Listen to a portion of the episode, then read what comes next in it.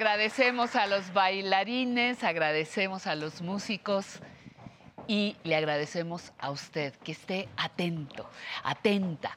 Las 11 de la mañana a las 11 por el 11, un compromiso que tenemos semana a semana y a nosotros nos encanta cumplirlo para ustedes. El día de hoy le tengo varias propuestas de todo un equipo que ha trabajado para hacerle atractivas estas tres siguientes horas. Mire, en la primera hora vamos a tener conociendo, no, en la primera hora no, le, presento lo que vamos a tener en tres horas, conociendo mis derechos, regularizar, regularizar, perdón, los documentos de mis propiedades. Aunque tenga una cosa muy sencilla, hay que tenerla en orden. Nostalgia del 11, TAP, el taller de actores profesionales, un espacio del que estará hablando Álvaro Cueva. En movimiento, rutina de ejercicios para fortalecer pecho y brazos. La entrevista, ay, no se la pierda. Ese gran compositor, pianista, gran ser humano, el señor Héctor Infanzón. Y entre letras e historias estará Isabel Revuelta Po, historiadora, para contarnos sobre su libro Hijas de la Historia. ¿eh? Además, ya sabe usted, nuestro muro de la fama, quiero sentirme bien y más información para seguir aquí en aprender a envejecer. ¿Qué le parece? ¿Se queda con nosotros? Comenzamos.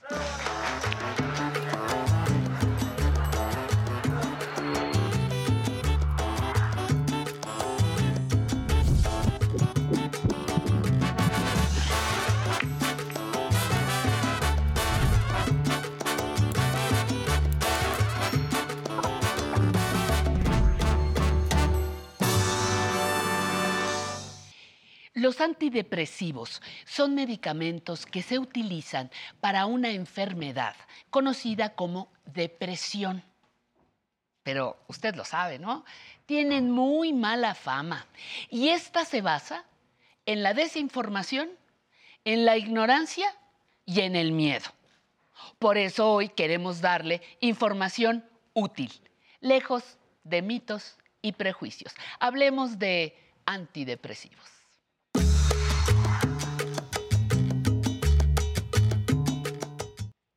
La doctora Ana Lisset Peraza se lanzó a la aventura de venir con nosotros. Ella es psiquiatra, médico psiquiatra y psicoterapeuta con especialidad en sexualidad. Y tienes eh, la gran característica, eh, mi querida Liz, de que conoces muy bien de lo que estamos hablando. Los mitos y prejuicios, es decir, juicios previos a los antidepresivos. ¿Por qué se ganaron tan mala fama? Bueno, antes que nada, muchísimas gracias. Gracias, Liz, por Pati, estar aquí. invitarme nuevamente a tu programa Qué y con bueno. tu público. Gracias. Eh, bien dices, acaba de hacer apenas recientemente el 13 de enero, el Hace Día Mundial días, de la Lucha contra la Depresión. Y en sí, nosotros como psiquiatras, los medicamentos, todo está es muy estigmatizado. ¿no? Los, los- los antidepresivos, al ser un grupo de, farmas- de, de psicofármacos Sí. y al actuar a nivel del sistema nervioso central en nuestro cerebro, la gente tiene una amplia variedad de mitos sobre ellos, ¿no? Y uno de ellos principalmente es la adicción, ¿no? La gente Ay, sí. cree que se va a hacer adictos No, al consumir. comadre, medicina. no sé por qué se hacen adictas y se pierden. A ver, Sí, de, ¿verdad o mentira? No, totalmente Falso, falso. falso. Es, es el principal mito que vamos a principalmente a, a aclarar. Para que una sustancia provoque adicción, ¿no? principalmente tiene que tener dos elementos. Uno de ellos es la tolerancia. La tolerancia es requerir más eh, sustancia para llegar al mismo efecto, como Ajá, sucede en el alcohol, como sucede en estas Tabaco. este, drogas o en algunos medicamentos muy específicos como las benzodiazepinas, que son los que se usan para inducir el sueño. ¿no? Esos no son antidepresivos. Otro elemento es la abstinencia, que si quitamos ese medicamento, el, el cuerpo reacciona y pide más. Eso no pasa con los antidepresivos. Hay que aclarar que los antidepresivos no actúan de una forma inmediata. O sea, generalmente necesitamos las primeras dos semanas para empezar a tener el efecto deseado no como las sustancias ilegales, que inmediatamente tomo eh, una droga y me provoca el efecto que estoy esperando. ¿no? Mm, exacto. Entonces, e- ese es el principal mito que vamos a, a desmitificar, ¿no? que es no generan adicción. ¿No? No generan adicción y nos pueden ayudar a salir de una depresión, enfermedad de la depresión. Totalmente. Otro, otro mito que, te lleguen ahí a tus pacientes, tus consultantes, ¿cuál es el que afecta, por ejemplo, mi sexualidad? Claro. Que te dicen, ¿no? Este, ay, doctora, es que eh, no, me van a traer toda, todo tonto, toda tonta, y este, y además ya voy a, a perder mi deseo sexual.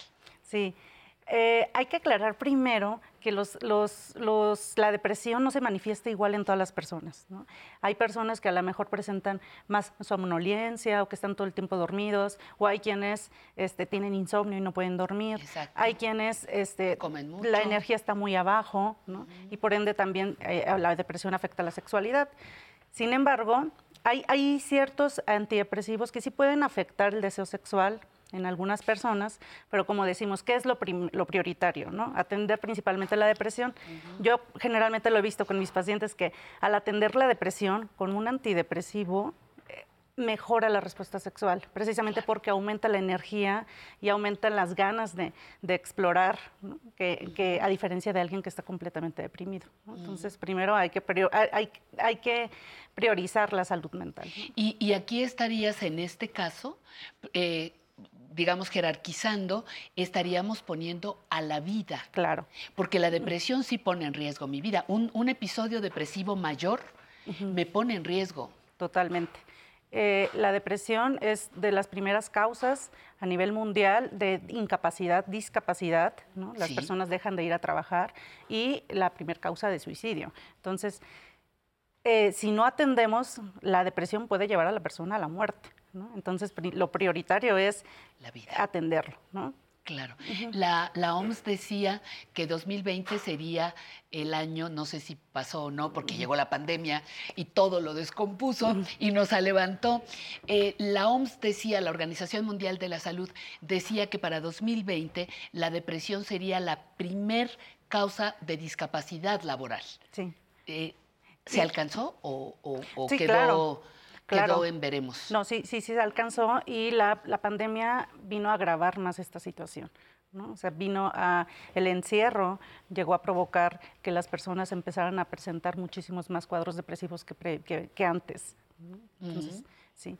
Y, y, sí es importante este, señalar, por ejemplo, que los antidepresivos, como les decía, al, al, tener un cuadro muy diferente en cada individuo y que se manifieste, por ejemplo, las personas de la, de, de la tercera edad, sí presentan, este, tienen la mayoría comorbilidades, usan otros tipos de medicamentos. Entonces es muy importante no, no automedicarse, ¿no? sí acudir con un experto para saber qué medicamento es específico para cada, para cada persona.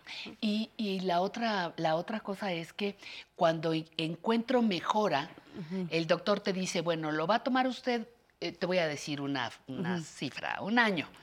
Ay, pero yo a los tres meses me siento bien y lo suspendo. ¿Qué pasa cuando hago eso? Esa es la principal causa por la que se suspende el medicamento, porque ya empiezan a ver una mejoría. Y entonces dicen, no, ¿por qué lo voy a seguir usando si ya me siento mejor? ¿No? Lo que pasa es que el, medicamento, los antidepresivos cambian la química cerebral. Hay una alteración en, nuestros químicos, de nuestro cerebro cuando nos deprimimos, y el medicamento hace que nuevamente el cerebro vuelva a producirlos como debería. Si yo lo suspendo antes de tiempo, entonces no, voy a, no vamos a llegar a ese punto en el, que, en, el que el cerebro automáticamente empieza a hacer ese proceso. ¿Por qué no todos los antidepresivos son para todas las personas? Eh, ¿Por qué tengo que ir a una consulta médica y encontrar el medicamento? Eh, que, el médico, bueno, obviamente el médico, me diga que es para mi depresión. ¿No todas las depresiones son iguales? No, no. Cada, cada individuo la manifiesta diferente. ¿no? Hay, quienes nos dicen, no, no me quiero levantar de mi cama, ¿no?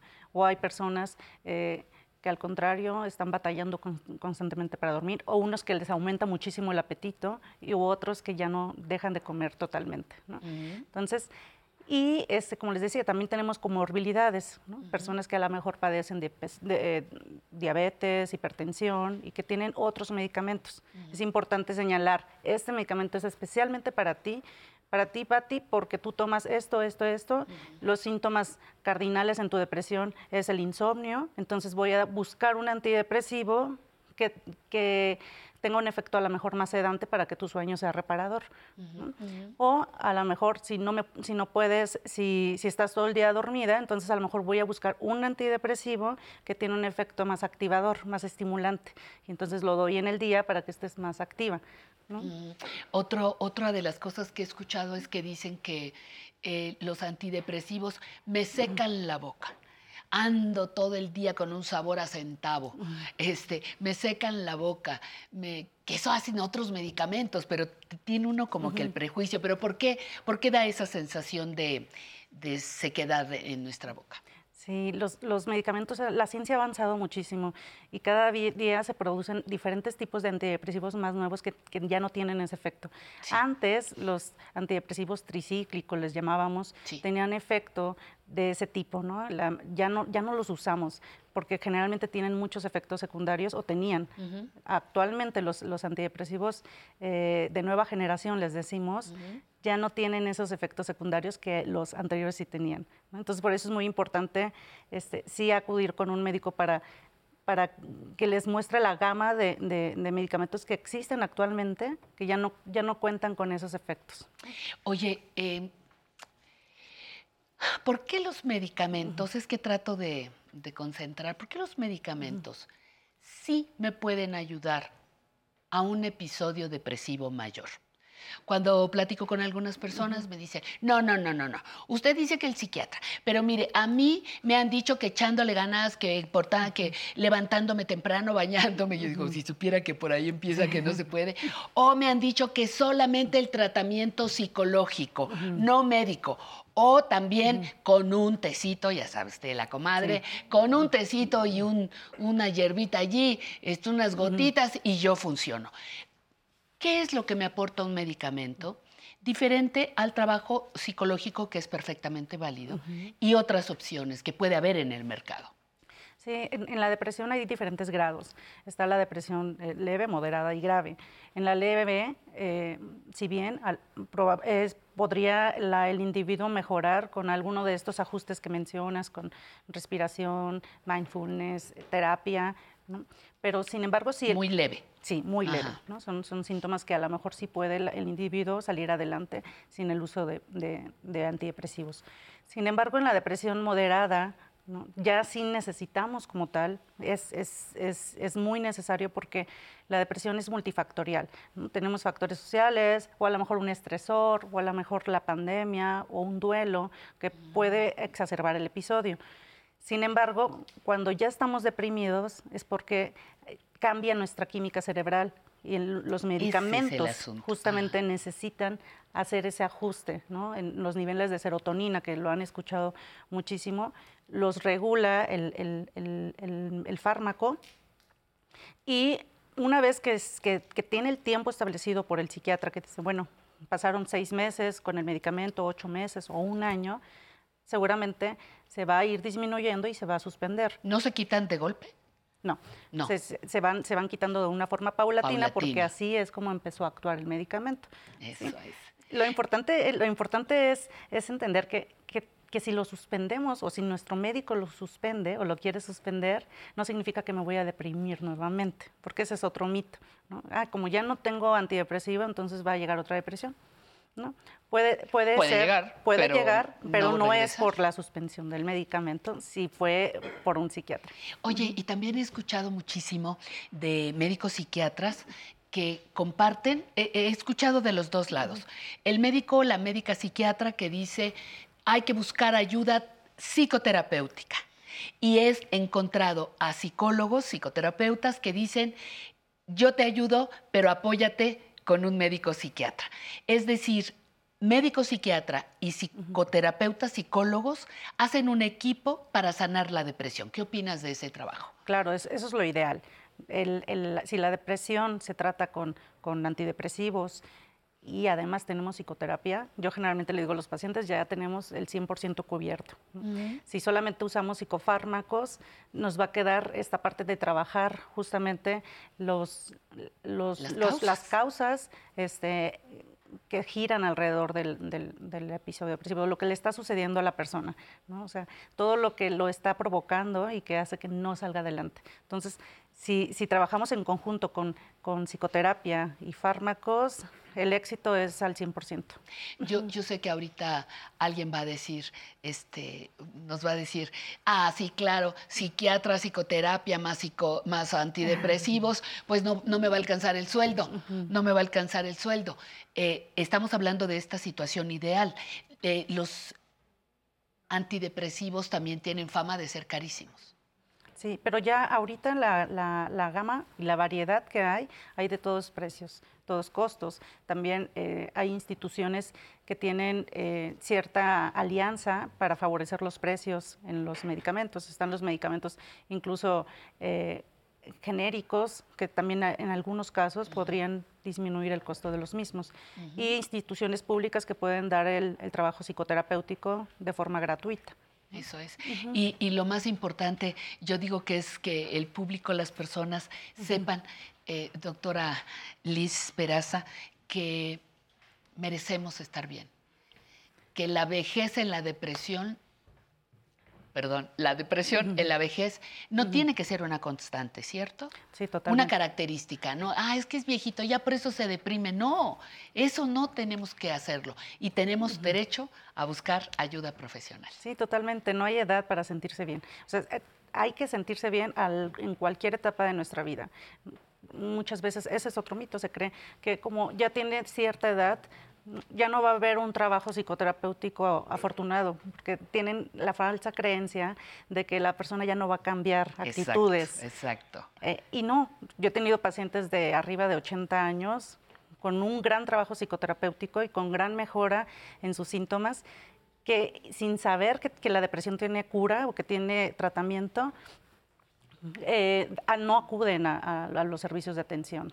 Liz Peralta, muchísimas gracias. Peraza, Liz Peraza, muchas gracias por tu presencia. Gracias a usted por su atención. Merece lo mejor ¿eh? todos los días. Vámonos a mensajes y volvemos.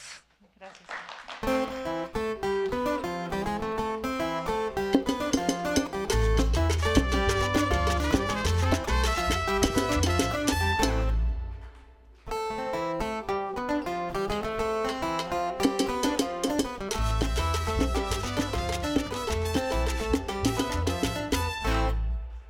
Qué rico entra la música en el cuerpo, ¿verdad? Luego empezamos, luego, luego yo veo aquí empezamos todos a, movernos. La música entra por aquí, pero también por aquí y por acá. Presentación de La vejez en el arte. Vamos.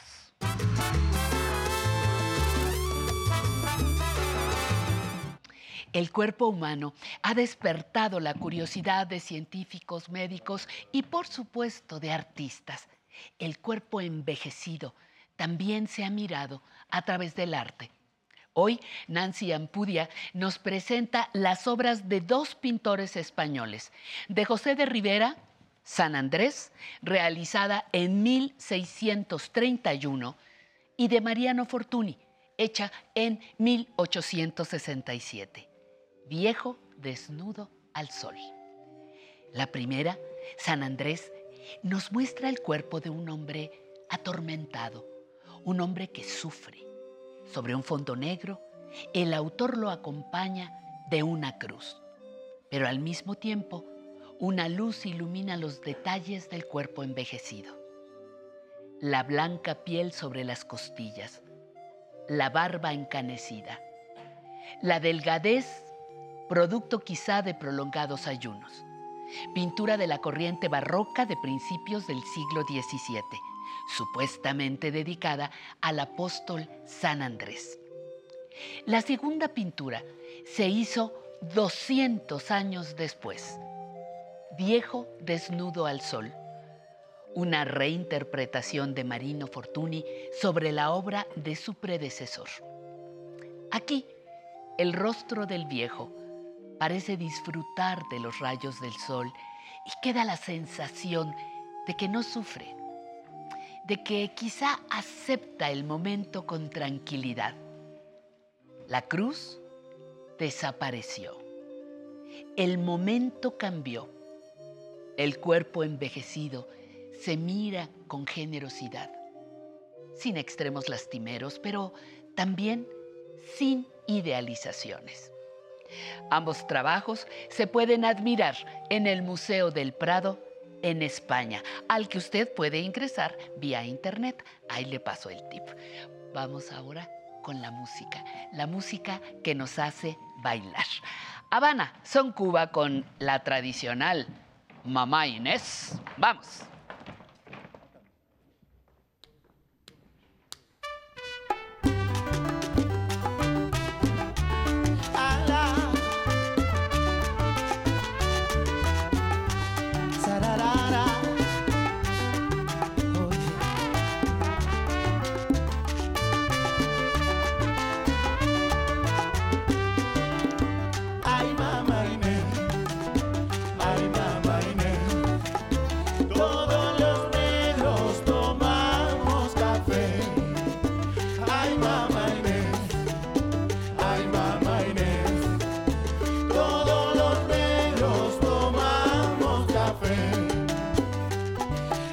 Estamos todos negros que venimos a rogar que nos concedas permiso para cantar y bailar.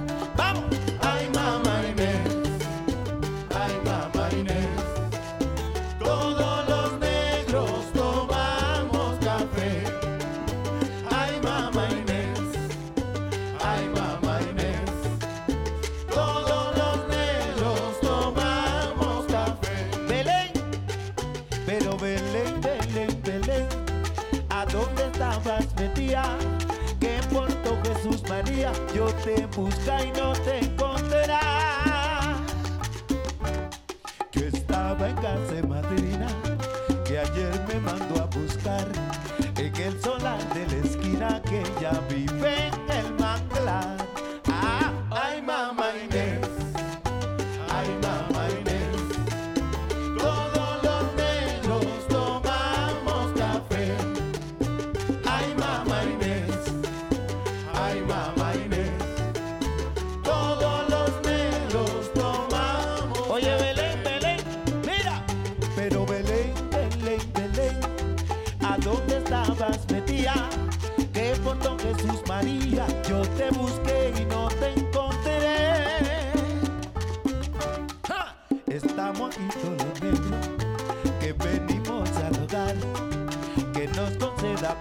permiso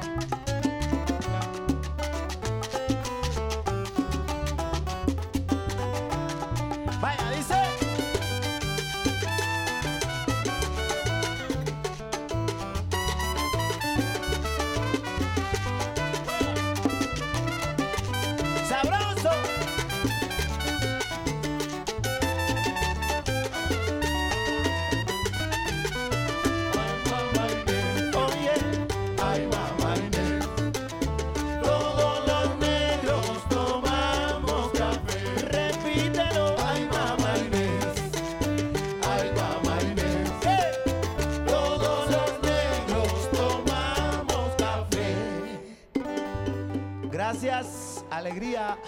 Bonito, gracias. Bravo. Bueno, y nosotros, nosotros estamos aquí con muchísimo, muchísimo gusto, muy contentas, muy contentas de acompañarles todas las personas que producimos, que hacemos posible este programa. Somos muchísimas personas y estamos muy contentos de que esté ahí, que siga ahí, porque viene una sección que usted no se puede perder. Se llama Conociendo mis derechos.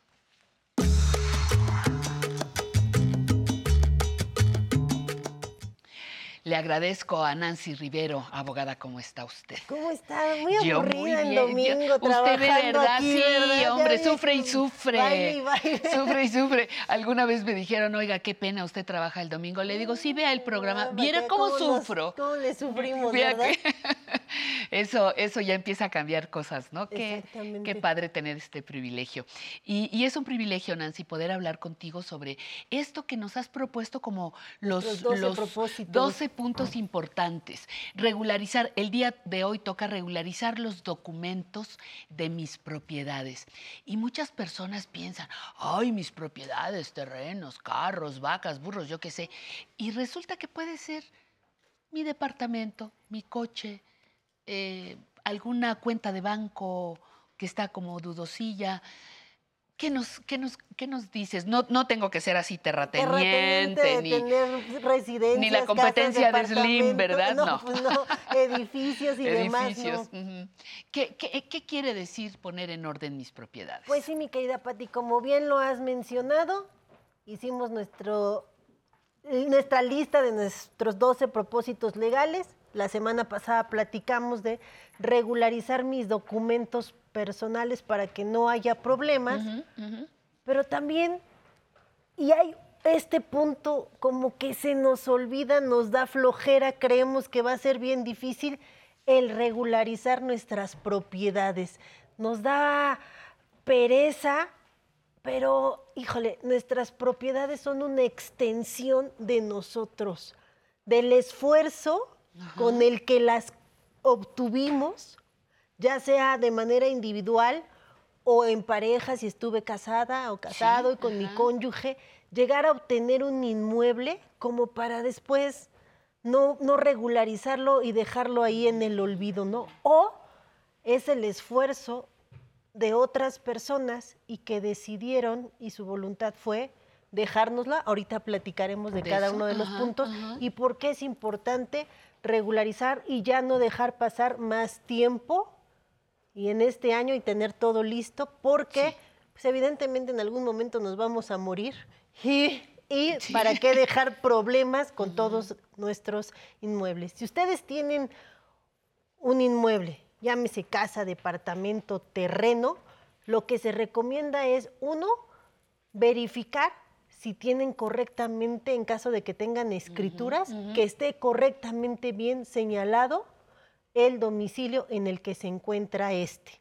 Lote, predio, manzana, sin número, sí, sí, con sí, número, entre avenida, avenida, si ya cuentan con las escrituras. Si hay alguna cuestión que tengan incorrecta, acudan a los registros públicos de la propiedad de los estados para regularizar y corregir el error que aparezca en el testimonio, en la escritura pública, que coincida perfectamente con el predial, para que no haya problema después de que no, ese no es el lote, no es que va a tener que hacer otro trámite, pues ya, si lo tenemos que hacer, acudir ya al registro público de la propiedad a regularizar que todo esté perfectamente en orden y que sea efectivamente el lugar donde se encuentra mi domicilio. Y que mi nombre esté correctamente Y que me esté conmigo, ¿no? Eso nos lo explicaste muy bien La el semana domingo pasada. pasado. Ajá. Ahora bien, ustedes solicitaron un crédito hipotecario, un crédito al Fobiste, un crédito al Infonavit y ya concluyeron, ya lo terminaron de pagar. Ahí no termina la cosa. No nada más que digan, bueno, ya lo terminé de pagar, ya es mío. Hay que hacer los trámites para la liberación de la De la- hipoteca. Exactamente. Porque si no, no consta en el testimonio notarial que ustedes ya liberaron el pago. Es bien sencillo, Pati. Hay que acudir a las instituciones bancarias. Es más, por lo general, ellos son los que lo hacen, mi querida Pati. Ellos son los que acuden ya ante notario para que se asiente que ustedes ya concluyeron de pagar ese inmueble y entonces ya quede liberada la hipoteca. Entonces les recuerdo, no termina ya con que pagué, este era el último pago, ya quedé. Hay que hacer los trámites para liberar la hipoteca y que se genere el testimonio escritura correspondiente que va a acreditar que ya ustedes son los dueños, libre de gravamen, Me porque si no, me va a quedar ahí con el gravamen, ¿no? Me encanta eso que dices porque cuando acabas de pagar algo que te costó muchos años, una, una hipoteca, por ejemplo, dices, ya acabé, esta fue la última, de verdad está esa sensación tan relajada que se te olvida el siguiente paso. Se te olvida, ya voy a por ese El- pasito. Ah, sí. Y el día que quieres vender, ¿qué cree? Pues usted no ha No le- ¿Cómo? Si ya es mío. No, no, no, no, no. Hay que hacer todavía un paso más. Luego, Si ustedes, como lo estaba platicando, de que a lo mejor el esfuerzo de otra persona quiso que ahora yo tenga ese bien, si a ustedes los don- les donaron un, un inmueble, un departamento, una casa, Sí. terreno, o les heredaron una casa, departamento, terreno, hay que realizar los trámites para la adjudicación de la herencia. Porque igual no es nada más, ah, bueno, en el testimonio, de, en el testamento de mi abuelita y decía que yo soy el dueño, ya soy el dueño. No, hay que acudir ante el notario público con el que se realizó el testamento, o pueden ir con cualquiera, a que se realicen todos los trámites para adjudicarse la herencia y que ese bien pase a su nombre. Pati, he conocido una cantidad de casos de personas que dicen, ay, es que mi mamá me heredó, ahí lo tenía, ya no hice los trámites, resulta que mi mamá tiene 40 años de muerta, yo ya tengo 80 años Ya y no fallece la- las personas y entonces ahora los herederos, o sea, los hijos van a tener que hacer el trámite de la adjudicación de la abuelita para la mamá, de la mamá para ellos. Entonces hay que dar certeza jurídica, hay que tener todo regularizado. Acudir ante notarios, se les recuerda que las personas adultas mayores muchas veces tienen descuentos en notaría, septiembre, mes del testamento, pero aparte del mes de testamento, más descuentos que se dan. Entonces, acudir ante notario público para regularizar la adjudicación de las herencias y ya sea de ustedes. No importa que su mamá murió hace 20, 30 años, si les queda ese pasito ahí inconcluso, acudan ante notarios públicos para adjudicarse las herencias. Ahora bien, si mi mamá, mi papá no dejaron el testamento y, les y tienen bienes que eran de, de- de sus papás que ahorita ustedes estén gozando, hay que realizar lamentablemente la sucesión intestamentaria. Exacto. Pero esos bienes no se pueden quedar ahí al, al olvido, a la- Pero, y fíjate cómo heredamos problemas. Se pelean los hijos, los cuando no preciso, cuando no dejo las cosas en orden. Hacen gastos que no tendrían que haber hecho si yo hubiera cumplido con lo que a mí me tocaba, poner en orden mi eh, eh, propiedad que voy a heredar, que voy a dejar. Al- yo he oído que algunos dicen, ay, pues ya que se hagan bolas, ya bastante hago yo dejándoles, ¿no? bastante hago Ya yo. lo pagué. Bueno, pues es, un, es una manera de ver la vida. Y la otra es de que si dices quererlos tanto, Pues mejor no les dejes problemas, ¿no? Otra que se nos olvida. ¿cuál? Si ustedes les están rentando a cualquier persona que quieran mucho, el sobrino, la sobrina, el nieto, el hermano, el hijo, hay que regularizar los contratos de arrendamiento. Eso. Aunque yo le ponga una rentita simbólica de 50 pesos mensuales, pero hay que dejar todo eso regularizado porque muchas veces, híjole, luego hasta los andan prescribiendo y nos, nos andan hasta sacando de, de nuestras propiedades, ¿no? Eh, eh, Fíjate que hay otra. Eh, yo construí, mi mamá, mi papá nos dejó construir un departamento en su terreno. Y nunca regularicé eso, ni nunca delimité. Y entonces se entonces- muere y el que heredó el terreno se El queda del con hermano todo. y se queda y con aunque sea mi casa, eh, yo la pierdo porque no, no eh, construí en el terreno de otra persona sin regularizar esa propiedad. Exactamente. Entonces, Entonces son pues por cosas eso que- eh, todas esas cuestiones que nos dan flojera y que muchas veces creemos que son difíciles, no. Hay que acercarse a los registros públicos de la propiedad, Eso. hay que acercarse a las jornadas notariales en caso de que ustedes tengan duda, porque ahí los notarios a lo mejor les pueden decir, no, señor, pues ya, ya hasta lo tiene regularizado todo, ¿no? ya nada más hay que hacer este trámite, o no es un trámite tan difícil ni costoso, y entonces yo ya pongo en orden toda mi propiedad, porque llegado el momento, como tú dijiste, quiera vender, pues ya lo tengo listo. Ya lo tiene todo. o me listo. muero, ya mis herederos no van a tener ningún problema con mis propiedades. Gracias, Nancy Rivero, siempre con temas muy interesantes. A usted, muchísimas gracias por seguir con nosotros. Vamos a mensajes y regresamos. No se vaya.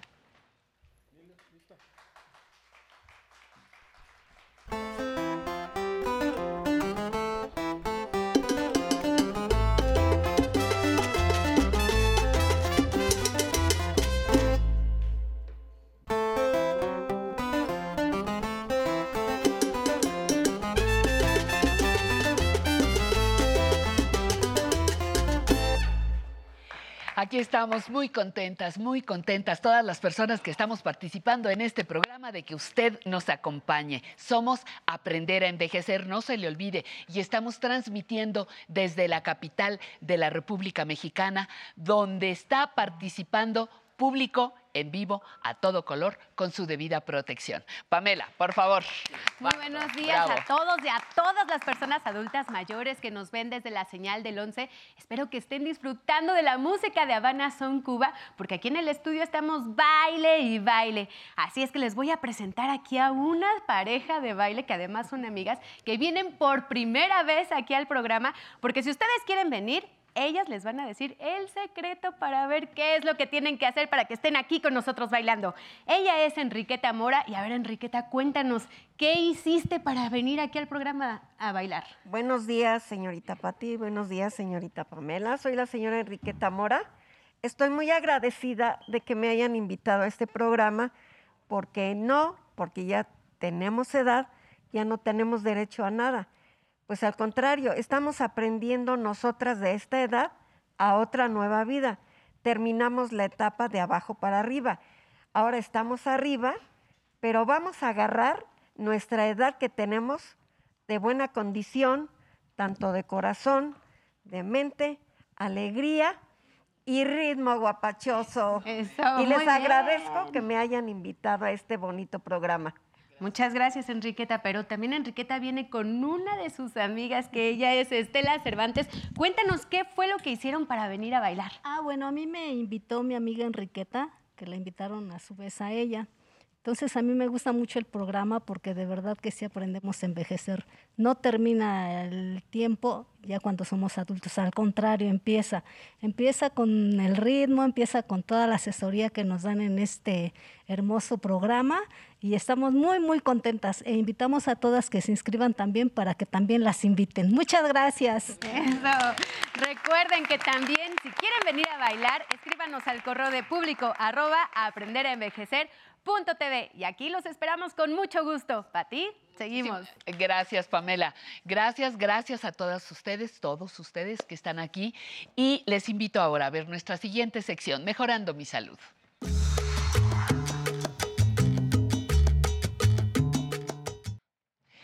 ¿Cómo estamos? Bienvenida Citlali López, maestra en ciencias médicas. Qué bueno que andas por acá. Qué milagro. ¿Cómo te fue de vacaciones? gracias, Pati. Muy bien, muchas pues, gracias por estar aquí. Muy contenta porque es domingo, porque vamos ya acercándonos al final de la pandemia, porque nos estamos cuidando, por poder compartir un domingo más con todo el público de final, Aprender Final, pues todavía le falta, ¿eh? Todavía le falta. no bajemos la guardia. Nos estamos acercando todo tiene un ciclo en pues esta vida. Ya va al segundo ahí vamos, año. Ahí vamos. la, historia de las epidemias nos dice que así va a ser. Y bueno, vamos a confiar y mantenernos saludables mientras y ese fin llega. Pues claro. Eso es bueno, claro. pues Muy claro bien. que sí, querida Pati. ¿El tema de hoy cuál es? Pues mira, vamos a alertar a las personas, justo estaba escuchando tu entrevista en la mañana, que siempre pongo mucha atención, son preciosas todos los domingos, sobre usos de medicamentos y eh, sobre todo fitomedicamentos, porque les tenemos que nombrar fitomedicamentos, plantas medicinales que podrían estar dañando la salud de las personas. Y eso se los quiero decir con mucho respeto y con además admiración a todas esas personas que se han dedicado a conservar, por ejemplo, la herbolaria mexicana, que hacen fitoterapia y que pues ven las plantas medicinales como una opción en su mejoría de vida.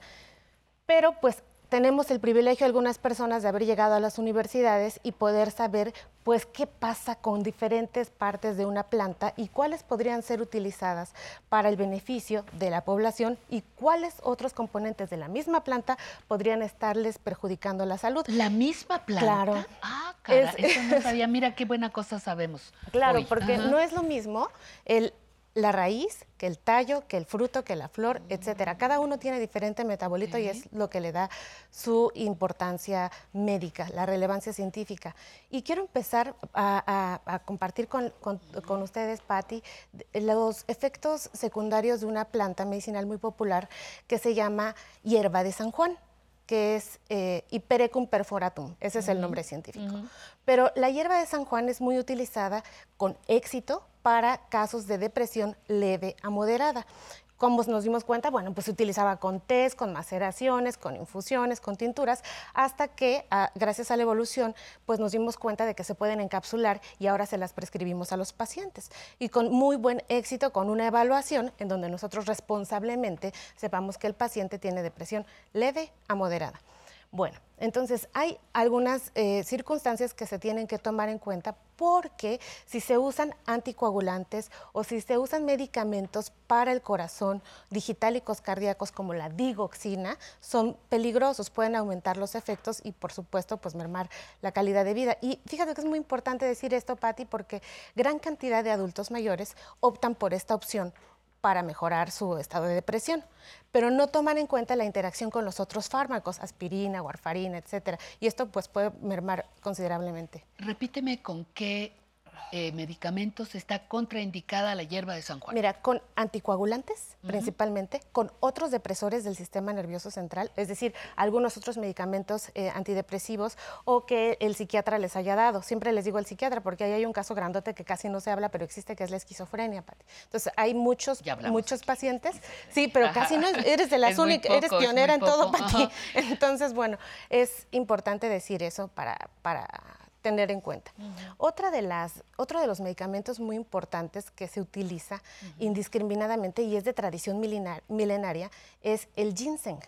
El ginseng se utiliza mucho para los adultos mayores porque como hay pérdida de apetito por fisiología, pues, o sea, esto quiero decir porque es natural perder el apetito conforme vamos pasando el tiempo a veces. Bueno, eso. bueno, vamos a decir es que no es natural perder el apetito, no coincido contigo, Patti, pero sí hay que decir que por lo general, ahorita estamos luchando y estamos siendo vanguardistas para llegar a, la longevidad exitosa y saludable y plena y consciente. Pero venimos de un rezago en donde muchas personas no lo están teniendo, entonces hay que ponerlo también sobre la mesa. ¿no? Y bueno, eso es mi particular punto de vista. Y, pienso que... Eh, eh, para, para, los pacientes que pierden el apetito se les da muchísimo y hay un abuso en el adulto mayor de darles este, ginseng para esto y además para aumentar la pila. Por ejemplo, muchas, para que estén más animados y como dicen los pacientes, doctora, dele algo para que le dé un levantón. Bueno, pues se utiliza mucho ginseng. Y ya hay, un, hay estudios importantes que hablan de un síndrome de abuso de ginseng en el adulto mayor, que se caracteriza porque aumenta la presión porque como están todos eh, eh, los pacientes más excitados, las personas estamos como más activas, más con ganas de todo, entonces se asocia a hipertensión arterial. Además de esto, a problemas cardíacos, a tener eh, taquicardias o también algunas náuseas, por lo general. Es lo que hay que advertirle a los pacientes. Casi todos los fitofármacos que están bien normados tienen poca interacción con anticoagulantes. Todos los pacientes que estén utilizando anticoagulantes tienen que verlo y ginseng no es, eh, no es la excepción. ¿Cuándo, te, te, ¿Cuándo se te recomienda, el médico, cuándo te recomienda anticoagulantes? Ah, bueno, cuando hay problemas, eh, por ejemplo, cardíacos, que uno se infartó y, o hubo algún cambio eh, de...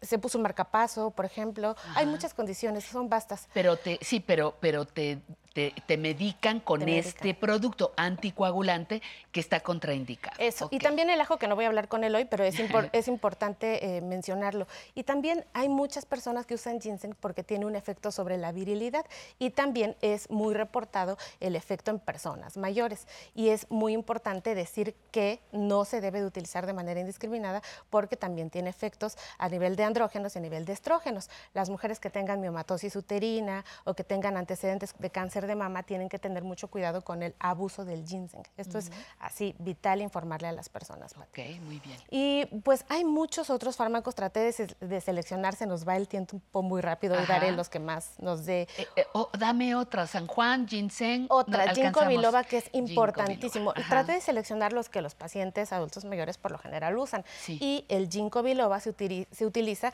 para mejorar estados después del evento vascular cerebral, para mejorar el deterioro cognitivo, para aumentar el rendimiento en procesos de aprendizaje y memoria y es muy utilizado pues para que uno esté también un poco más activo, ¿no? Eh, estos medicamentos son importantes y se utilizan casi sin ningún efecto secundario, pero de los principales que hay que cuidar son alteraciones gastrointestinales y también eh, eh, problemas que puedan asociarse con hemorragias. O sea, si un paciente es predispuesto a hemorragias o, por ejemplo, tiene sangrado de tubo digestivo por haber consumido muchos em, antiinflamatorios o alguna otra condición, las hemorroides, por ejemplo, que son sangrantes, también hay que vigilarlo muy de, muy de cerca, que es y el, ginkgo, biloba, en estos casos, eh, no recomendable. No recomendable y tampoco se lleva con, con aspirina, con ajo, ni el real, ni el... mucho cuidado si lo están utilizando, y warfarina. Esto es importante. Muy bien. otras dos, otras dos. Te voy a dar otras dos, porque también el grupo de laxantes. Y hay una hoja que se ocupa muy frecuentemente, que es la hoja zen. La hoja zen ayuda mucho pues, a evacuar y se utiliza para la purga. No sé por qué anteriormente se utilizaba que hay que purgarse y hay que lavarse el intestino y que si de un día puedes hacer toda la popó que puedas, bueno, ya la hiciste en la vida, ¿no? Entonces, y pues sí, porque la gente lo llama como un detox, ¿no? Una desintoxicación. Entonces, cuando nosotros eh, vemos los efectos de utilizar laxantes a largo plazo, pues son más dañinos. Y ahora ya sabemos que cuando nosotros hacemos este tipo de cosas, dañamos algo importante que es la microbiota.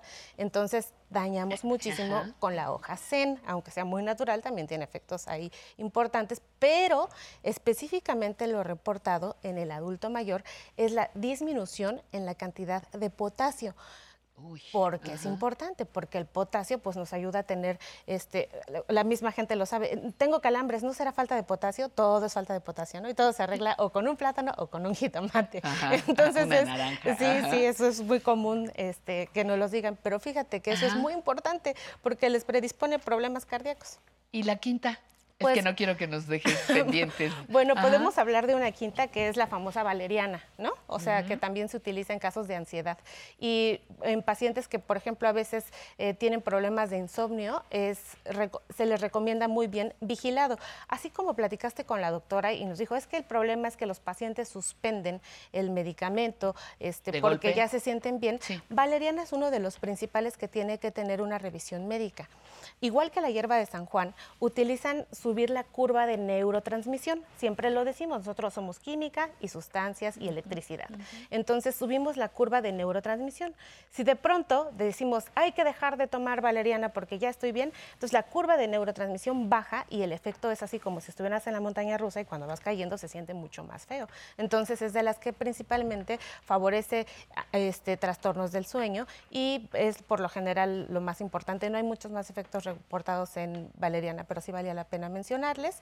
Y este, sobre todo decirles que mucha, mucho principio de las plantas medicinales, Patti, es que son adaptógenas, que se adaptan al sistema, al sistema de mi cuerpo que las esté utilizando. Es por eso que se utiliza una sola para muchas cosas. Ok, muchísimas gracias. Y ya está lista Pamela Montes de Oca con una pregunta que el público te quiere hacer, Citlali.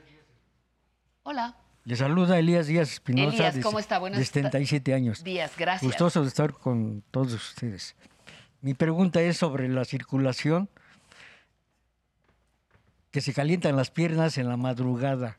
¿Qué es bueno para que se erradique eso o aminore la, el padecimiento? Esa es una muy interesante pregunta, señor Elías, porque, y además es un problema frecuente. Pues mire, lo que le recomiendo primero es tener una evaluación para saber por qué se calientan las piernas. Lo más probable es que haya un problema de insuficiencia venosa o que haya un tipo de neuropatía, es decir, un dolor que le dé porque hay una enfermedad que atacó a los nervios y los nervios como que en la noche que no están tan activos, pues duelen un poquito más. En cualquiera de las dos condiciones es importante tener una higiene de, o, o sea, un cuidado de pies y esto consiste a veces en hacer baños de agua fría o de agua un poquito este, tibiecita, a lo mejor no tan fría, de la cadera hacia los miembros inferiores. Yo recomiendo mucho tener un gel de amamelis, que es una planta medicinal que ayuda a relajar las piernas. Ya hay muchas formulaciones comerciales que tienen amamelis, pero también la pueden conseguir en farmacias antiguas del centro histórico este, a granel. Entonces, la meten en el refrigerador y se la pueden estar poniendo muy, muy bien de, la cadera hacia abajo y después elevar los miembros pélvicos a 45 grados en la noche. Eso viene muy bien porque favorece que las válvulas se abran mejor y la sangre regrese muy bien y la circulación esté pues mejor para usted. Pero durante el día también puede estar evitando muchas posturas eh, por largo rato. Es decir, si está parado, siempre digo esto, como las garzas, subir un pie, bajar el otro pie. Eh, eh, si está sentado, pues también puede estar haciendo este ejercicio de doblar y flexionar. Y lo más importante es la valoración médica y que le estudien la causa de por qué se cansan o por qué están calientes las piernas. ¿Cuál es la especialidad que necesita consultar? Posiblemente el angiólogo, si tuviera el problema este, ya muy importante vascular, si usted se viera ya la insuficiencia venosa evidente, o bien ver al internista y que el internista le haga la, evaluación general para que, para que lo, lo consulte, aunque también un buen médico de primer contacto, si es lo que le toca en su clínica familiar, podría ser una gran opción. Muy bien, pues eso hasta aquí, hasta aquí llegamos. Gracias por toda la información del día de hoy, Citlali. Gracias a usted por estar con nosotros. Continuamos.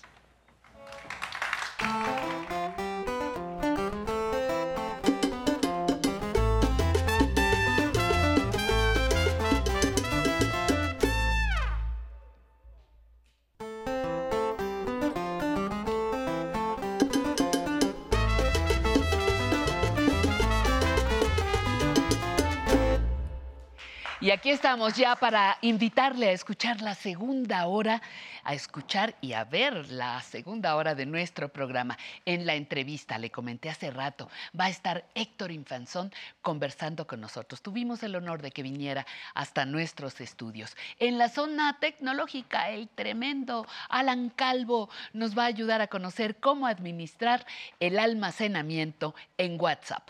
Entre letras e historias, Isabel Revuelta Po, estará con nosotros para contarnos sobre su libro Hijas de la Historia.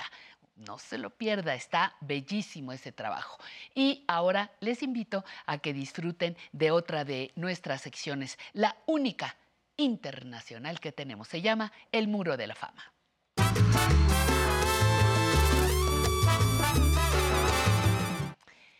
Y fíjese que en esta sección nos gusta presentarle personajes que en todo el mundo y en casi todas las disciplinas nos muestran un camino diferente para vivir nuestra vejez. Los años, para todas estas personas, no son un impedimento para continuar su vida creativa. Pueden inspirarnos, pueden despertar nuestra curiosidad. Hoy elegimos a un rockero un músico destacado. El señor es, bueno, lo conocen todos ustedes, es George Roger Waters. Roger Waters, como se le conoce normalmente, popularmente, podría haber pasado a la historia, eh, a la historia del rock, nada más por ser cofundador de uno de los grupos más importantes en la historia, el célebre Pink Floyd.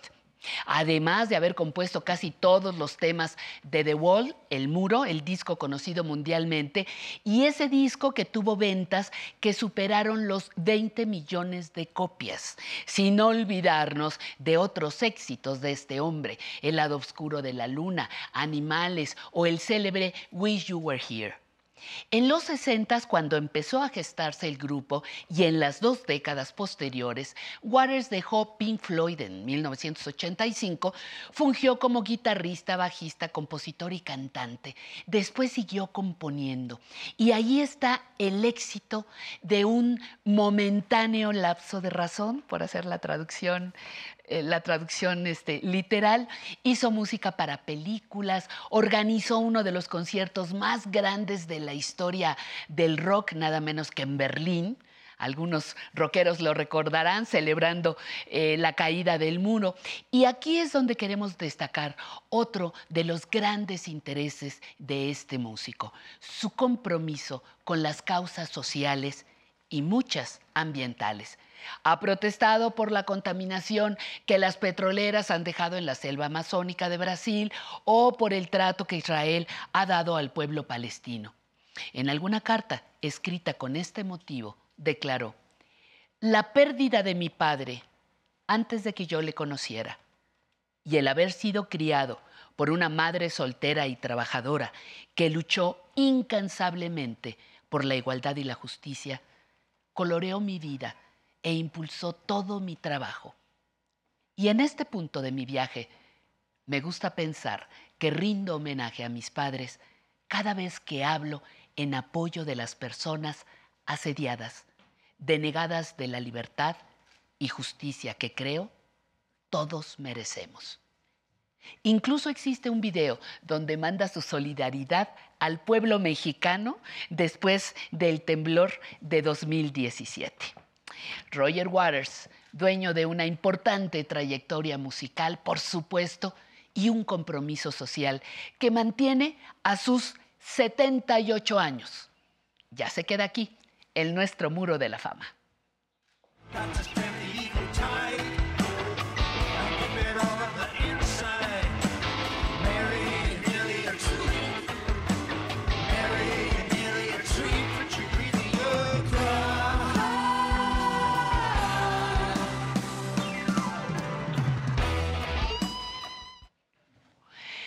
Y ya estamos listos para la siguiente sección, Nostalgia del Once de la Música. Ya verán a dónde nos va a llevar Álvaro Cueva.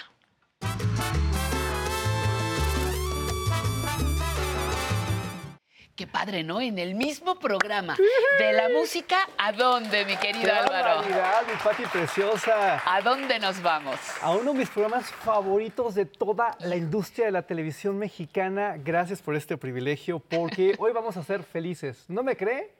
Muy Vámonos felices. Hasta 2009. Con TAP, con el taller de actores profesionales. Aquí está.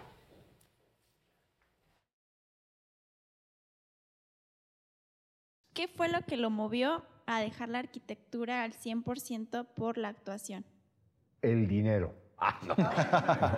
no, no, no. Son accidentes de la vida.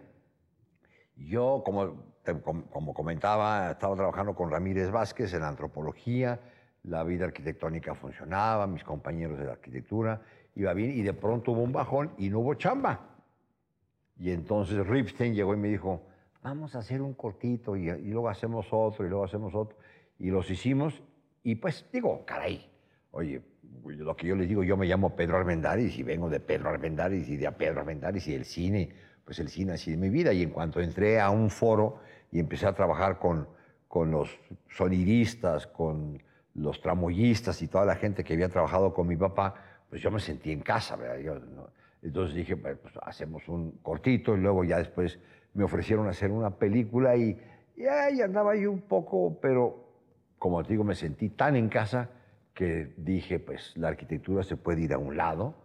Qué cosas, ¿verdad? Qué personaje, Armendaris. Bueno, palabras mayores. Totalmente de acuerdo. Yo siento un cariño muy especial por este programa porque mucho tiempo antes yo veía un superclásico de la televisión pública estadounidense que se llama Desde el Actor Studio. Y decía, no es posible que teniendo el tamaño de actores que tenemos en México, no exista algo medianamente parecido. ¿Y qué crees, mi Pati? Que apareció este. Aparece esto y bueno, yo fui el primero en celebrarlo porque qué gran oportunidad, pero además de hacerlo a la mexicana, porque sí entienden las diferencias, ¿verdad? Y si no, vea por favor esto.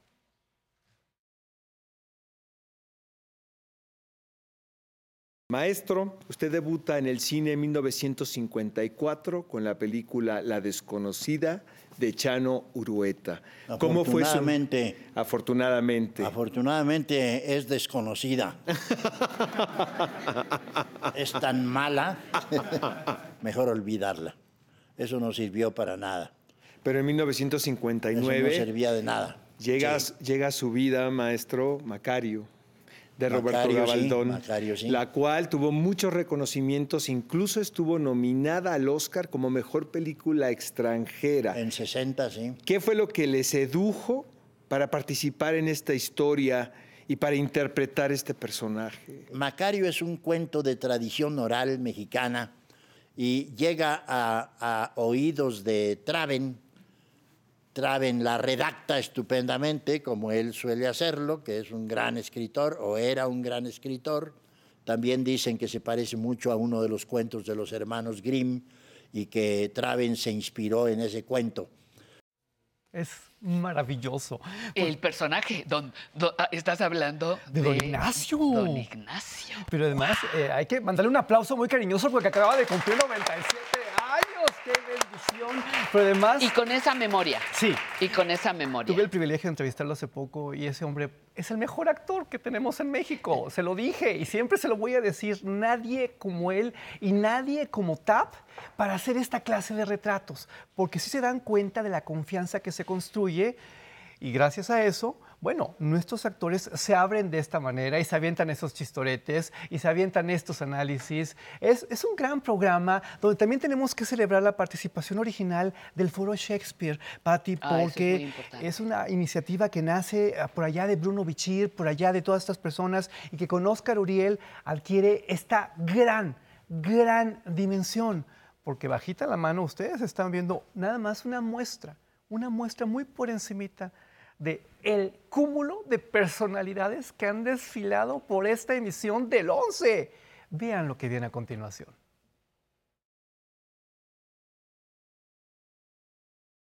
Haber crecido en un ambiente así, Angélica, eh, ¿te inspiró o fue de alguna manera una presión para que tú te dedicaras al arte?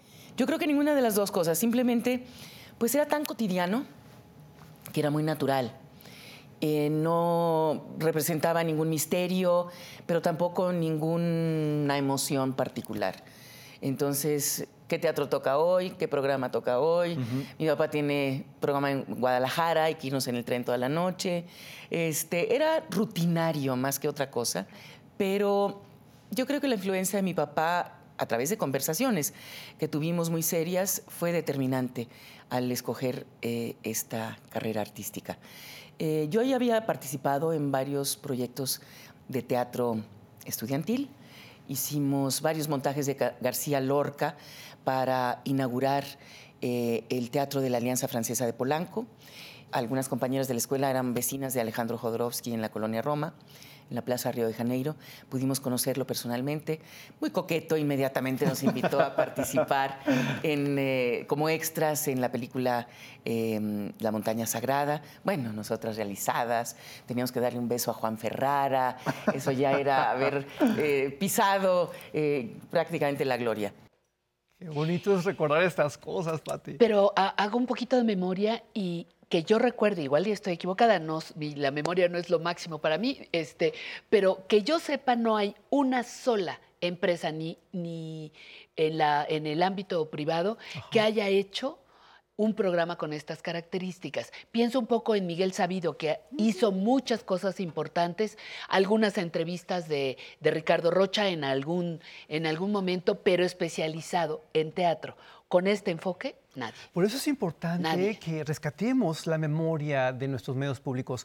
Por eso es importante que reconozcamos lo que hacemos aquí en el 11, porque aquí se siguen haciendo cosas importantes. Este programa sigue al aire, se transmite los sábados a las 8 de la noche. Es imperdible y es un ejercicio de sensibilización precioso, porque muchas personas tienden a idealizar a los actores, a las actrices, pero cuando uno escucha declaraciones como esta, creo que, que empieza a aterrizar las cosas. ¿No me cree? Abra bien los ojos.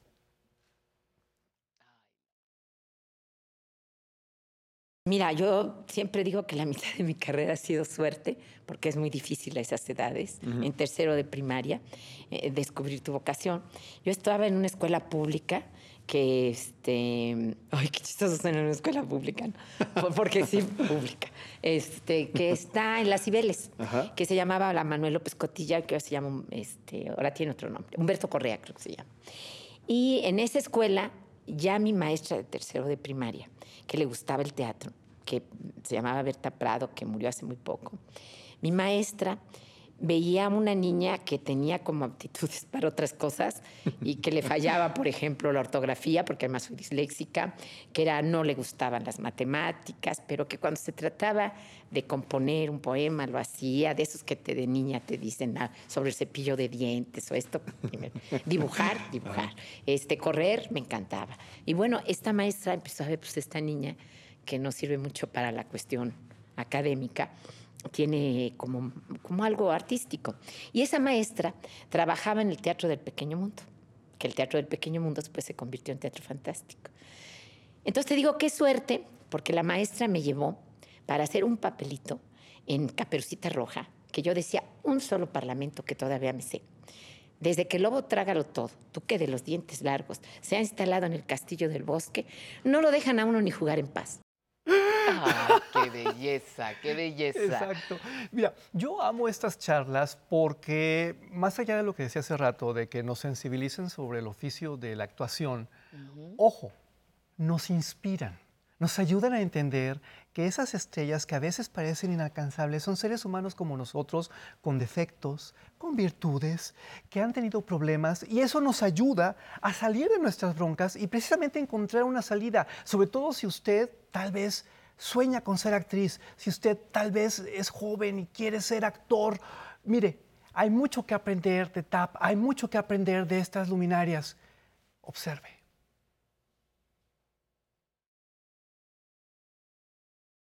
Que desde muy chavillo, pues yo quería ser cantante, quería ser locutor, y dentro de, me acuerdo todavía muy vagamente, pero me acuerdo de cuando estaba ahí chavito, me metía yo en unos cajones de madera, cuando llegaban a visitar a mi, a mi mamá, este, me metía yo ahí como no queriendo la cosa, quería ser escuchado.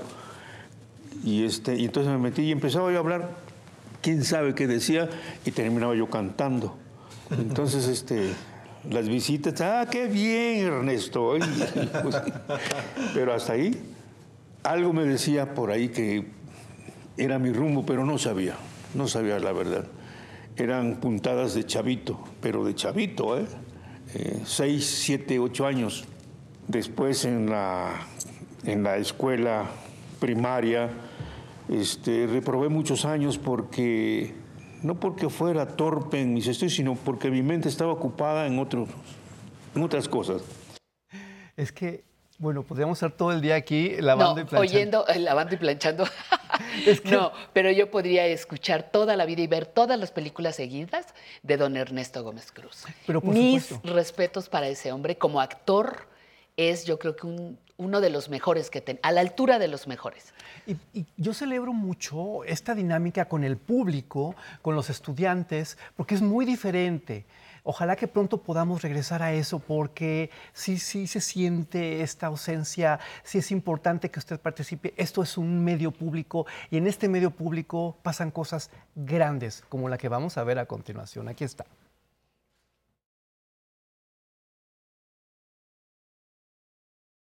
U- Usted también es un importante director de orquesta, maestro. ¿Cómo, cómo se inició usted en la música? Pues estudiando en el Conservatorio de Barcelona, en el Liceu de, de Barcelona. ¿Qué recuerdo tiene de esa época?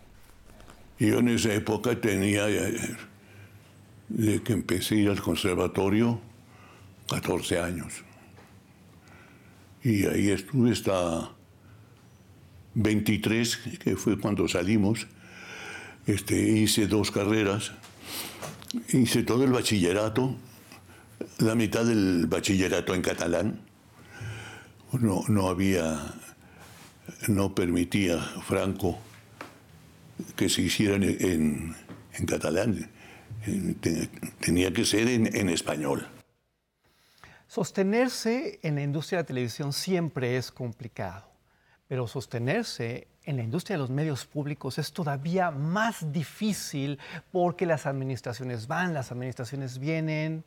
Qué orgullo que TAP, como los grandes, se ha sostenido con el paso del tiempo. Estamos hablando de más de 10 años de trayectoria, de más de 10 años con un desfile de personalidades que se ha convertido, bueno, realmente en una experiencia fundamental para todos los que amamos la actuación, para todos los que amamos el teatro, el cine, la televisión.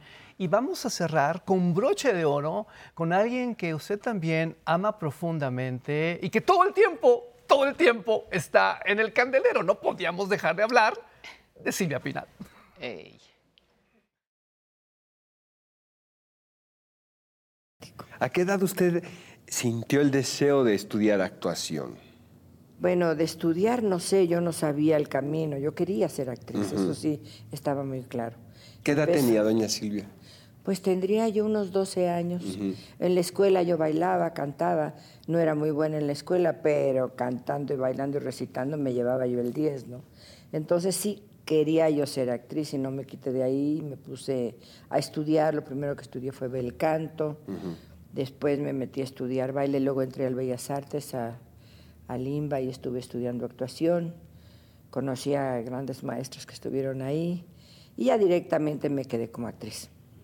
Muchas felicidades a Oscar Uriel, a toda la producción, a toda la gente que hace posible este pequeño gran milagro llamado TAP, Taller de Actores Profesionales. Por favor, usted no se lo pierda todos los sábados a las 8 de la noche. Búsquelo en las redes sociales del 11 porque va a inspirarse, va a crecer, va a pasar un gran momento y sobre todo va a sentirse acompañada, acompañado por estos grandes de la actuación de nuestro país. Pati, gracias por este privilegio. Muchísimas gracias, no, a ti por traernos siempre, siempre una forma diferente de ver. Gracias. Continuamos, vamos a corte y regresamos.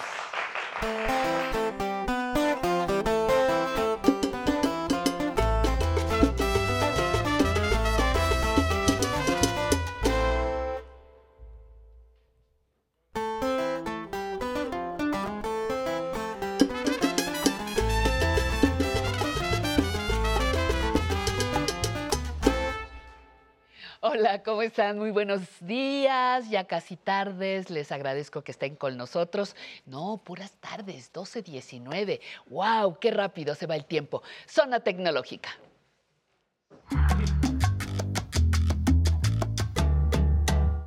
No, hombre, no hay que perder ni un segundo de la vida. ¿Cómo está, señora Alan Calvo? Muy bien, muy Experto contento, en feliz. teléfonos inteligentes. Eh, eh, o el hombre con mayor paciencia para enseñar a las personas adultas mayores. Y hoy vas con administrar almacenamiento de WhatsApp. De WhatsApp. Por fin llegó el tema. Por fin llegó el tema y Por estoy, fin. estoy seguro que es esperado por muchas personas de nuestro público. Exactamente. ¿Qué quiere decir eso? Administrar almacenamiento en WhatsApp. Muy bien, ¿qué quiere decir? Patti, esta aplicación es la que más utilizamos para comunicarnos, para mandar mensajes, para dar los buenos días y mandamos eh, fotos, videos, una gran cantidad de archivos multimedia, que son las fotos, los videos y los, audios. Exactamente. este, para poder comunicarnos y, y mandar muchísimos mensajes. Entonces, esto va saturando la memoria de nuestro teléfono y de nuestra aplicación. Sí. ¿Qué es lo que podemos hacer? Bueno, administrar este almacenamiento, que quiere decir eliminar este, todas las, Claro, las claro. cosas que no nos sirven para hacer más ligera, por ejemplo, una copia de seguridad o que corra mejor nuestro móvil. Entonces, es lo que vamos a hacer hoy, lo que vamos a aprender a hacer hoy. Hay, fo- hay fotografías que ya no me interesa guardar, videos que ni me gustaron, y ahí mantengo yo todo el historial de conversaciones que no quiero. ¿Todo eso puedo limpiarlo? Todo eso podemos Ah, limpiarlo. pues ahorita a ver, nos vamos a enfocar. cómo. Ahorita nos vamos a enfocar únicamente en los archivos multimedia. Como ya dijimos, videos, fotografías y pueden ser también audios de voz. Si queremos eh, borrar mensajes, bueno, ya también tendríamos que hacerlo manualmente, chat por chat. Vamos a ver, para ambos dispositivos, tanto sistemas para Android como para iPhone, es muy similar y vamos a darnos cuenta. ¿Qué les parece si en casa y aquí nuestro querido público saca sus celulares y lo hacemos juntos? Aquí estamos. Todos listos. Lo dejaron. Lo ¿Listos? dejo en la bolsa. Bueno. No pasa nada. Pero atención y nos puede ir igual de bien. Exacto. Vamos a entrar a nuestra aplicación de WhatsApp. Y una vez que entremos a, los chats, Pati, ¿Sí? vamos Chats. a ir en el iPhone, vamos a pulsar a la derecha, abajo, en donde dice configuración. Sí. Y nos va a llevar a esta página. En un equipo Android, vamos a pulsar en los tres puntitos superiores eh, derechos, que es nuestro, eh, significa más, más opciones. Y después vamos a tocar en donde dice ajustes. Y nos va a situar en la misma página que tenemos ahora en pantalla. Entonces, dentro de las opciones que hay, vemos cuenta, chats, notificaciones y almacenamiento y datos. Voy a pulsar en, en almacenamiento y datos.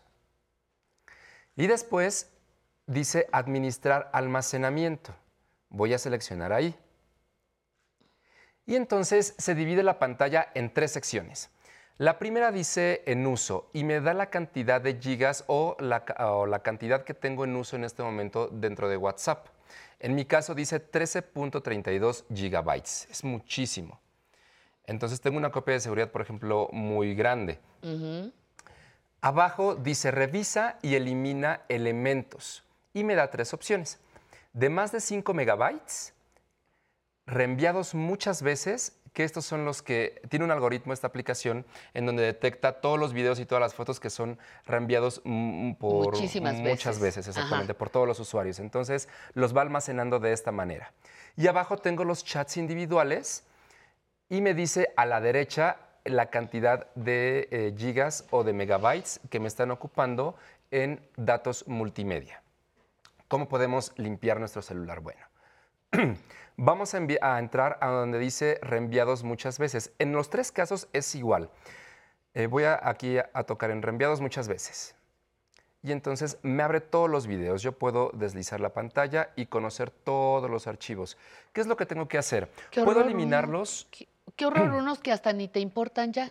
sí. Cielos, ajá. Exacto, Perdón. unos que ni siquiera nos sirven. ¿Qué dices? ¿Y esto qué O que es de- vimos hace muchos años incluso. Ya, cap- ya, vámonos. Y ya dices, exacto, ya vámonos, ya vamos a sacarlos. Entonces, puedo hacerlo de manera individual o eliminarlos todos en un solo clic. ¿Cómo lo queremos hacer? Bueno, en el sistema Android voy a mantener pulsado un elemento. Los elementos son cada cuadrito que vemos en la pantalla, cada video. Entonces, voy a mantener pulsado uno y se va a poner una palomita indicándome que ese elemento ha sido seleccionado. En iPhone, arriba a la derecha dice seleccionar. Voy a pulsar ahí y solamente voy a tocar los elementos que yo quiero eliminar. Por ejemplo, quiero eliminar este, este y este. Y entonces se pone una palomita. Y en la parte superior, en ambos casos, me dice cuántos elementos tengo eh, seleccionados. Y en el caso de Android, me dice eh, la cantidad de megabytes o de gigas incluso que puedo liberar. Una vez que ya hice la selección, voy a tocar en el bote de basura para eliminar estos videos, estos archivos. Toco en el bote de basura, aparece una ventana emergente y me dice, se eliminarán los elementos de tus archivos multimedia de WhatsApp, pero es posible que también estén guardados en la galería de fotos de tu dispositivo. Entonces ahorita vamos a borrarlos de la galería de fotos y después vamos a ver en dónde se almacenan en nuestro dispositivo. A ver, entonces, una están en WhatsApp, están en mi almacén de fotos Sí. y además en otro compartimento. Y además, en la, exactamente, en la memoria de tu dispositivo. Por eso es que se satura tanto nuestro teléfono. Claro, claro, claro. Ajá. Entonces, esto también nos va a ayudar a liberar memoria del teléfono, pero para limpiarla completamente, después vamos a ver la segunda parte, en donde vamos a eliminarlo de las carpetas de, de archivos de nuestro teléfono. Voy, a tocar en donde dice eliminar elementos y aparece una, ventana- una ventanita y me dice se eliminaron tantos megabytes. Y si yo voy a la parte superior, observo cómo va disminuyendo, cómo va aumentando la capacidad de mi, de mi teléfono y disminuyendo la, la capacidad de uso que tengo. Entonces, esto lo puedo hacer de esta manera, Pati, este, uno por uno o lo puedo hacer de jalón. Vamos a ver cómo lo podemos hacer. Sin piedad. Sin piedad, Pati. Ya sabes que no me sirve nada de esto. Nada, vámonos. Voy a tocar en seleccionar. En Android me dice seleccionar todo. Aquí también lo tenemos así. Y listo. Se selecciona absolutamente todo. Vamos a, vamos a verlo. Y Aquí luego está. cuando empiezas, este ni me acuerdo, este ni sé, este. Este ni sé, exacto. Ajá. Y voy a tocar el botecito de basura. Y hay otro mensaje que aparece y me dice, eliminar elementos o eliminar elementos y todas sus copias. Todas sus copias se refiere porque tenemos eh, estos videos repetidos en distintos chats. Entonces vamos, a, vamos a, a eliminar todas las copias de estos elementos. Sin piedad. Sin piedad. Y entonces Lo empieza a trabajar, lo acabo de, de borrar y observemos cómo va aumentándose la capacidad de mi celular. Y esto va a hacer que nuestro teléfono sea muchísimo más ágil que- y que no nos lleguen tantos mensajes de almacenamiento lleno, porque estoy seguro que a muchas personas en casa les ha llegado ese, ese mensaje que dice almacenamiento lleno. Incluso en algunos momentos no nos permite ya ni siquiera entrar a la aplicación por lo mismo. Entonces, de esta manera vamos a poder tener más ligero el celular y esas copias de seguridad que son muy grandes se van a hacer muchísimo más pequeñas y va a ser más ágil para nuestro teléfono, Pati. Y si vuelvo a picarle ahí donde tú me dijiste, Ajá. revisa y elimina elementos, y, y aparecen unos borrados y otros que no, pero yo dije sin piedad, todos, ¿por qué Ajá. aparecen otros? Pero, ¿en qué parte estás tú? Eh, pues en, ¿en qué parte estamos? Si ya en la borramos. parte de, Ajá. de- de esta. Ah, ok, de más de 5 megabytes. Ah, porque se divide la, la- la- por categorías. La primera fue de, cinco, de, de más de 5 megabytes. Entonces, yo lo que borré fueron los que eran reenviados muchas De- veces. Ah, ok. Ahora, aquí estos de 5 megabytes son los archivos más pesados que tengo. Esos a lo mejor pueden ser importantes algunos o algunos no. Entonces, vale la pena revisarlos revisarlos. uno por uno y entonces irlos seleccionando y eliminarlos. O si de plano yo creo que no me pueden eh, servir, hago lo mismo. Selecciono todos y los elimino en un solo clic. La opción de borrar de persona a persona, por- de persona por persona, es decir, eh, que es como yo lo había hecho, yo no sabía esta maravilla que nos enseñas hoy, pero un- a- hay manera de borrar individualmente textos y, y chats con algunas personas que dices, mira, esto es de trabajo, es del año pasado, ya no me sirve, borramos, reseteamos y actualizamos en el día de hoy. Claro. Sí, ¿Se lo- puede también? Por supuesto, también se puede hacer. Lo- aquí en la parte inferior tenemos estos que son los chats individuales. Entonces, si queremos hacerlo, yo solamente Ah, tengo que entrar voy aquí. marcando. Y por ejemplo, yo aquí tengo el, el chat de Emilio. Entonces, entro con él. Sí. Y tengo todos los archivos que hemos intercambiado. Los puedo hacer de manera individual. Sí. Aquí. Si yo quiero borrar mensajes de texto, entonces yo voy a pulsar las flechitas hacia atrás, me voy a ir a chats y me voy a ir a mis conversaciones. De esa manera voy a eliminar los textos. Los textos y los videos. Exacto, los textos y los videos. ¿Cómo? Ah, sí, se borra todo por chat. Nada más deslizo a la izquierda o a la, a la izquierda y se... ah, Bueno, ahí lo Muy archivé. bien. A la izquierda, otra vez lo archivé. Ya volviste a archivar. Pero bueno, son, son Exacto. vamos, vamos pian pianito. Yo te preguntaba esto porque hay personas que, que sí lo hacen de manera individual o global, como hoy nos enseñaste. ¿Nos Exacto. enseñas luego uno por uno? Por supuesto, claro que sí, Pati, con por mucho favor. gusto. Bueno, muchísimas gracias. Yo eh, llega el momento, me están recordando que tengo que presumirles la ropa del día de hoy. Gracias, Gracias, Alan. Nos vemos, nos vemos pronto. Y quiero presumirles eh, que si tienen curiosidad por saber qué llevo puesto, bueno, este es otro diseño experimental tejido a mano en Chiapas por el equipo de Casa Textil. Si miran de cerca, cada blusa malla prisma tiene un patrón multicolor único hecho por un joven artista de Yochif. Tienen que verlo para creerlo. Es tradición con un toque diferente y se siente genial. Al tacto yo les, yo les garantizo que es material muy suave, es material muy bello que podemos usar para grandes ocasiones o para nuestra actividad cotidiana. Agradecemos a Casa Textil por esta preciosa blusa que llevo el día de hoy y agradecemos a Habana Son Cuba que tiene para nosotros, ensayaron muchas veces, ¿verdad? El cafetal. Disfrútenlo.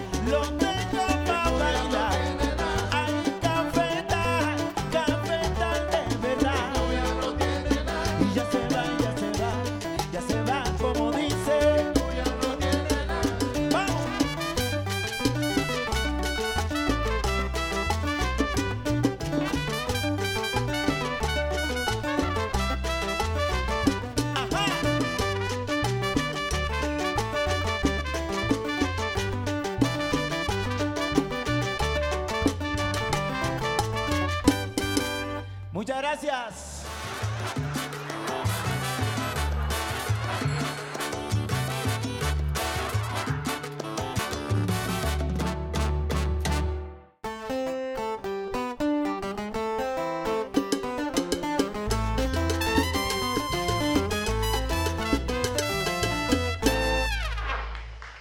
Pues para nosotros siempre es un gusto cada una de las secciones, cada uno de los invitados, pero esta tiene su encanto, entre letras e historias, y va a ver por qué.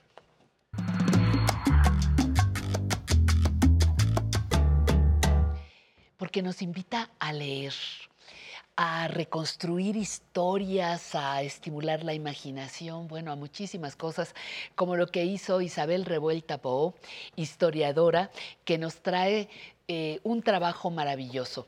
Le decía yo que lo podía presentar como hijas de la historia, ¿no? o como hijas de la historia, como quisieras. Gracias. ¿Y cuál elegiste? Yo creo que las dos. yo Las- uy, dos. ajá. Claro, porque se presta para las dos. M- m- Préstale, presúmeles el libro a nuestros amigos en la, en la televisión, Hijas de la Historia de Isabel Revuelta Poe. ¿De dónde sale la idea de escribir este libro que iremos desmenuzando? Mira, la verdad es que primero muchísimas gracias, qué gusto estar aquí y Un poder placer. hablar justamente de lo importante que es seguir hablando de nuestra historia, leer y conocer claro, nuestra historia. claro. Y justamente por ahí fue la motivación, porque hasta pareciera una discusión necia. Las mujeres siempre hemos estado presentes en la historia, Siempre. pero no necesariamente visibilizadas. Entonces, eh, cuando empecé esta investigación, sobre todo de personajes a lo mejor no muy conocidos, ¿qué pasa con las mujeres? No? Si de pronto tenemos periodos históricos que están como enterrados, ahora imagínate lo que pasa con el quehacer de las mujeres. Y eso fue lo que me motivó en la editorial. Planeta me apoyó absolutamente. Y entonces empecé una curaduría de quiénes pudieran ser esas mujeres. No hubiera querido estar en tu pellejo, porque tuviste que elegir a 10 mujeres mexicanas para hablar de ellas. Uno, ¿cómo fue el pleito de escogerlas? ¿Cuál fue el criterio? Y dos, ¿por qué ganaron las que están en el libro? Me encanta. Bueno, la, la- la realidad es que a los historiadores los personajes nos escogen. Oh, eso es muy bello. A mí me pasa muchísimo. Y cuando empecé a hacer esta línea eh, continua, porque lo que yo quería era hablar de esos justamente 500 años de historia que el año pasado se conmemoraron, eh, realmente somos la fusión de estas dos grandes culturas. Exactamente. Y a mí me importaba hablar de mujeres que hubiesen participado a lo largo de esos 500 años. Entonces, el hilo conductor, si me permiten, así como el tendedero, son los 500 años de nuestra historia y había que poner esas 10 fichas que nos dieran un poco el devenir de nuestro país, digamos, en esos 500 años, de nuestra cultura, de nuestro México. Y entonces fue cuando 40 entraron a la... E, en el primer corte, 40, 40 entraron, pero eh, estas 10 que te digo que los personajes le hablan a los historiadores es porque tienen algo en común y lo que tienen en común es la determinación con la que llevan a cabo sus vidas. No siempre les seguirá bien, algunas terminarán, la gran mayoría, en terribles tragedias, eh, pero lo que sí esbozan muy bien al hablar de sus vidas es justamente estos 500 años de nuestra historia, esos periodos, esas eh, épocas que a veces no tenemos como tan claras y que hablando de ellas empezamos a esbozar ese camino que hemos andado juntos, hombres y mujeres.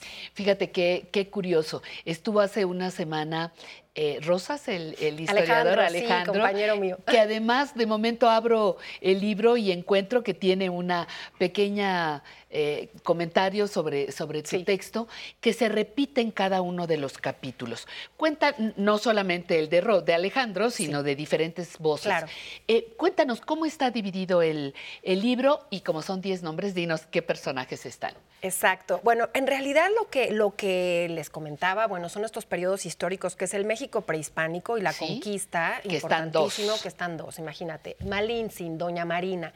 Ya no la Malinche, si le quieren decir Malinche, bueno, por tema histórico, pero no la malinchista de Malinche. Exacto. y lo explicas muy bien por qué. Exacto. Bueno, y después. Pero la segunda a mí me encantó. Es una mujer impresionante, desconocida, de una fuerza y de un la verdad es que encarna justamente lo que sucedió en esa época. Isabel Moctezuma. Vivió la transición. Vivió la en transición carne y en carne propia, ¿no? Me gusta decir que así como el centro histórico podemos encontrar esas piedras con lo que fue México Tenochtitlan y con esas piedras se hizo el centro histórico, pues así Itzcazochitl Tecuichpo se hizo a sí misma con esas piedras de Tecuichpo y se convierte en Isabel Moctezuma. Sí, es increíble la historia, tienen que leerla, vale muchísimo la pena. Luego, Luego pasamos al periodo virreinal. Yo quería ese, ese periodo que muchas veces nos lo dan como por sentado, ¿no? O en tres paginitas, o nada bueno salió de ahí. No, por favor, son 300 años, es el laboratorio de lo mexicano.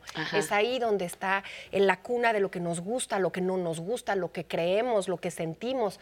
Viene mucho de esos 300 años y yo quería justamente hablar de cómo es que se empezó a dar todo este arraigo. Y una de las mujeres impresionantes que nos habla, y no nada más ella, sino todos los personajes alrededor de ella, es eh, la China poblana. Exactamente, que ni era china, dijiste, ni, era poblana. era una princesa que según ella decía, era una mujer que provenía de India y llega a lo más barroco del virreinato, que es la ciudad de Puebla, y se empieza a dar todo este sincretismo y este mestizaje no nada más biológico, sino es un sincretismo religioso con la Nao de China. Pero me voy a ir más rápido porque me apasiona. Y después, bueno, una mujer brillantísima, un intelecto, el tamaño del edificio literario de Sor Juana Inés de la Cruz hoy sería impresionante. Imaginémoslo en ese siglo XVII. Y no podías haberla eliminado.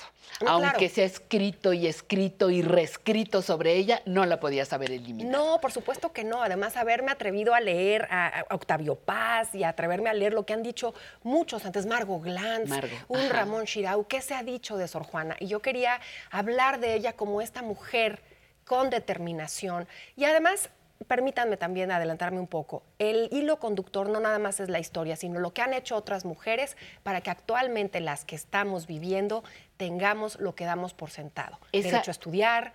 esa es la respuesta que a una pregunta que era obligada en esto, que es eh, ¿qué, dicen las otras mujeres? Y es una manera de reescribir la historia de las mujeres, de visibilizarnos nuevamente. Sin duda, y sobre todo entender que a algunas no les fue tan fácil. Por ejemplo, Sor Juana no, podía estudiar. claro. Y bueno, después me salto a una época importantísima que es la independencia, pero bueno, quería hablar de la Güera Rodríguez, una mujer que conocemos de habladas y de de chismes y que en realidad lo que hace es ser parte de este movimiento autonomista criollo que el año pasado y justo este año también se conmemora eh, los que quisieron una nueva nación, quiénes eran, y ella formó parte de esos mexicanos. Y te brincaste a muchas de las que podíamos sospechar que iban a estar.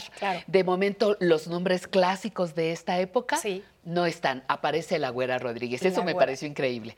Dije, justamente esta que, esta que nadie quería, pues es a la que le dedica varias páginas del libro. Claro, porque además también su vida personal eh, está muy almibarada, se lo debemos a Valle Arispe o a la película de Casals, pero lo que realmente vive en carne propia fue una mujer que sufre violencia doméstica. Son temas que seguimos en los siglos, da igual qué siglo sea, lo seguimos sufriendo. Y de ahí ya, digamos, eh, el México eh, independiente, ese siglo XIX tremendo, era importante para mí escuchar. Los mexicanos nacen donde se les da la gana, dice Chabela Dice Chabela Vargas. Decía Chabela Vargas. Exacto. Y esta es la única que no nace en México, es una escocesa, nació en Edimburgo, pero Madame Calderón es una de las personas que más ha sabido dar en el clavo de lo que es lo mexicano. Sí y con sus diarios y sus cartas que se convierten en un libro publicado. No se esperaba que a una mujer la publicaran en esa época.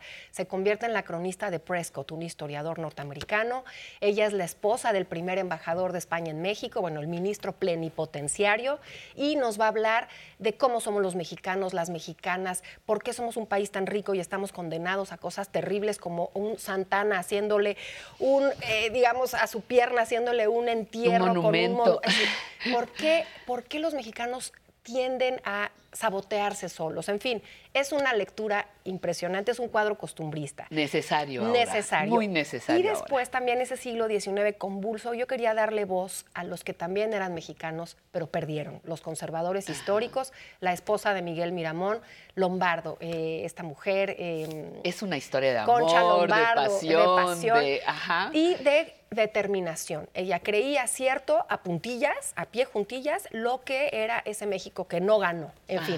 Después ya nos vamos a la época de la Revolución. Carmen Cerdán, sus hermanos muy conocidos, pero también ella con una grandísima determinación y una vida tremenda. ¿Por qué? Porque ni siquiera ese Estado priista revolucionario que ganó le rinde los honores que debió de haber tenido Que haber en vida, reconocido, que haber reconocido como mujer poderosa.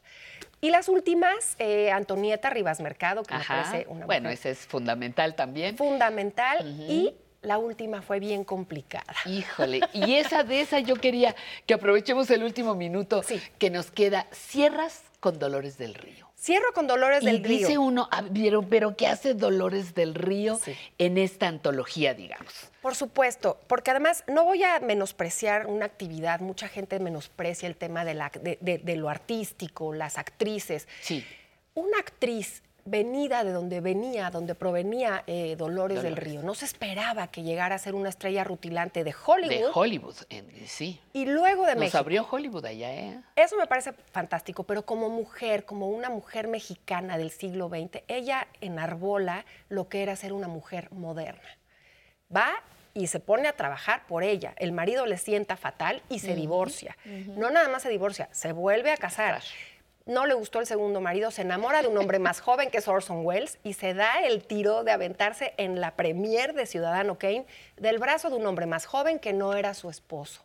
Pero todo esto veámoslo con ojos de esa época. Lo que No, ella- rompiendo todos los esquemas, me encanta. rompiendo todos los Ajá, esquemas y diciendo, soy una mujer que me voy a dedicar a lo que me apasiona, a mi persona, no tendré hijos por voluntad propia y llevaré una carrera y voy a ser esta mexicana, que además a lo mejor en el cine es una narrativa muy nacionalista, pero en la vida real es una mujer de ese México moderno eh, eh, del siglo XX, de ese México lleno de cultura, y lo hará hasta el final de sus días, porque además es la mujer que promueve el Festival Internacional Cervantino. ¡Qué vida! Exactamente.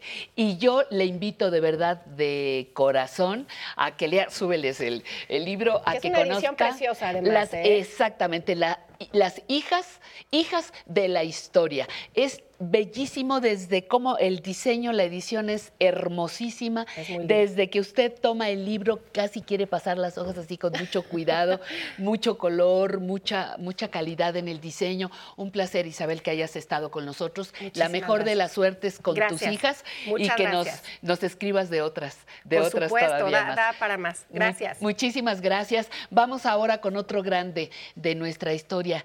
Este hombre fantástico, compositor, pianista pianista Héctor Infanzón. No se lo pierda.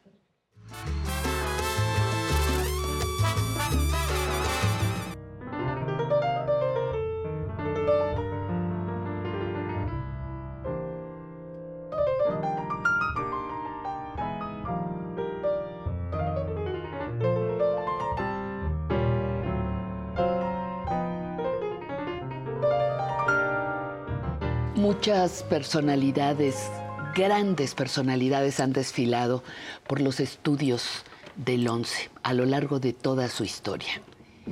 Pero en este programa hoy nos honramos en tener a una figura, no me equivoco, ¿eh? hoy no me equivoco, de nivel mundial. Un hombre que tiene más de 100 discos, eh, trabajando con varios músicos, 13 discos de su, de su autoría como, como solista y tiene 62 años. Ya cotiza en ese sector de la población que a nosotros nos interesa. Héctor Infanzón, un placer tenerte aquí. Muchas gracias. Un honor de verdad que vengas a nuestros estudios y que compartas un poquito de tu larga historia. ¿Dije correcto los números de, de tus discos? Así ¿Cuántos es. años, cuántos años de trabajo eh, profesional como músico? Sí, antes que nada, muchas gracias por la invitación, querida Pati. Muchas Héctor, gracias. encantada.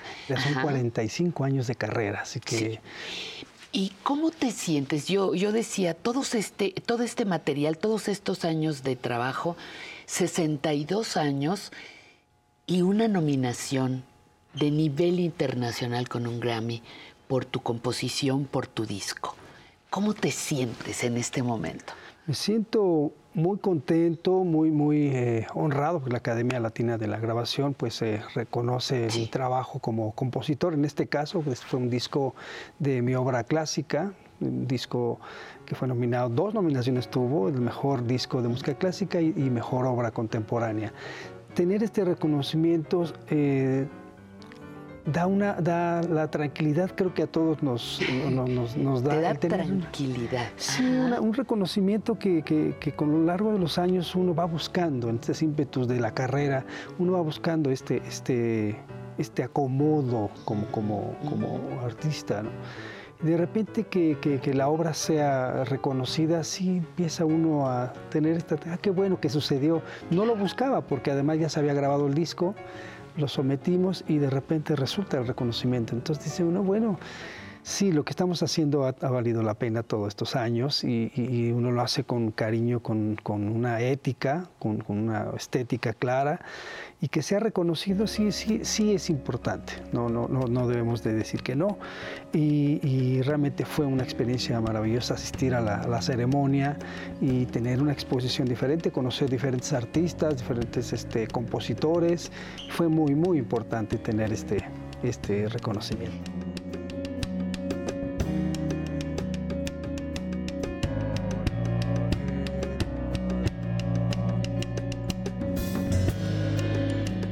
Cuando, cuando recordé o se confirmó la posibilidad de conversar contigo, eh, de momento me venían como flashazos de que, ay, lo premiaron por clásico, pero, pero pues si yo me acuerdo que andaba en un grupo de salsa, Exacto, ¿no? Y, y si yo me acuerdo que, que, pues sí estudió clásico, pero yo me acuerdo que en algún guateque por ahí eh, lo encontramos. Haz- a- a- háblanos un poquito de esta pues diversidad musical que, eh, interpretativa que tienes. Así es, yo crecí en una familia musical, mi papá era un extraordinario músico, en casa había instrumentos como si fueran juguetes, entonces con eso nos entreteníamos, entonces llegaba a la casa una cantidad de estilos, mi papá le gustaba el son, él tocaba el tres, y tenía con su hermano un grupo, con mis tíos, este, mi mamá una gran melómana, entonces en casa escuchó muchísima música, con mis hermanas el pop, con mis hermanos el rock, entró a estudiar yo música clásica, entonces toda esta variedad de géneros fueron este, eh, quedándose en mí. ¿no? Entonces a la hora que salgo a la calle a, a- a ejercer profesionalmente cualquiera de los géneros, yo decía, sí, quiero tocar esto, quiero tocar pop. Tuve la oportunidad de acompañar a muchos artistas eh, y luego tocaba salsa en los, este, en los centros nocturnos de, de- de Ajá, la ajá, ciudad. ajá.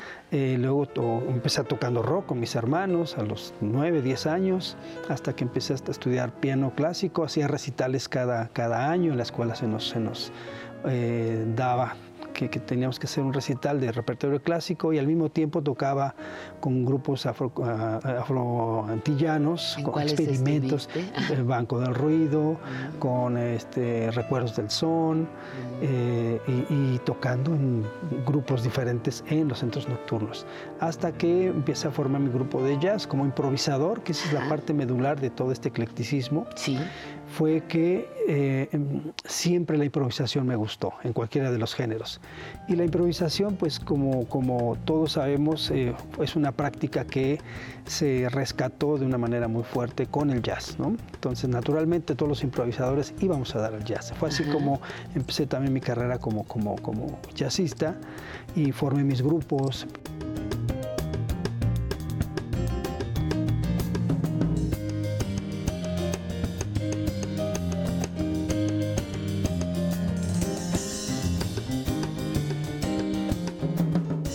Instrumentos tocas además del piano? Yo empecé con el vibráfono, que es un instrumento emble- emblemático en la familia, Ajá. después la batería, después toqué guitarra y, y después entré a la escuela de música a estudiar piano y luego estudié algunos años flauta. Son los instrumentos que... Ay, humildemente todos esos. Pero no, uno, cuando ya empieza uno a estudiar uno sabe que, que Pero este, este es el rey del respetando a los demás, pero, pero implicaba meterse a cualquiera de ellos, estudiarlo, es una responsabilidad enorme, ¿no? ¿Qué te llevó a, a elegir al piano? Fue algo muy fortuito y, y- y me asombra porque cuando llegué a casa y me inscribí en la Superior de Música, que estaba en República de Cuba, Ajá, muy cerca de tu muy casa. cerca de casa, sí, llego con mi papá y le digo, "Oye, ya me inscribí a, a guitarra, en ese entonces tocaba yo guitarra en la secundaria. Pues ya me inscribí a guitarra, según yo ya iba a hacer mi carrera de guitarrista y me dicen, papá, bueno, ¿y por qué no piano? Pues sí, no tenemos piano en la casa, pues sería bueno tener un piano, como eran tantos juguetes. Claro. Este, pues un piano, digo, pues sí. Al día siguiente fui y cambié mi instrumento, así de sencillo fue. Dije, sí, cantaré el piano. Piano, pues el piano. Pues Ajá. el piano, ¿no? Y cuando descubro lo que significaba estudiar piano, sí fue, fue un shock, pero, con un gusto enorme, ¿no? Fue, dije, Claro. qué mundo tan bello se me presenta frente a mí, ¿no? Claro. Al entrar a la escuela y oír todos los instrumentos y, y ver el mundo que se me abría. Eh, ¿De qué te alimentas cotidianamente cuando no estás frente al piano, cuando no estás con la música? ¿De qué otros elementos te, te alimentas para la creatividad que, desarrollas? de, de caminar mucho, de conversar con amigos, intercambiar ideas, eh, salir a, a la calle a, a ver cosas, a sentir cosas, a escuchar la música de mi entorno, eh, caminar mucho, eh, obviamente leer, obviamente escuchar mucha música, eh, de, de- de empaparme de- de- del contacto con la gente, eso es lo que a mí me, nutre muchísimo, vivir pues, ¿no?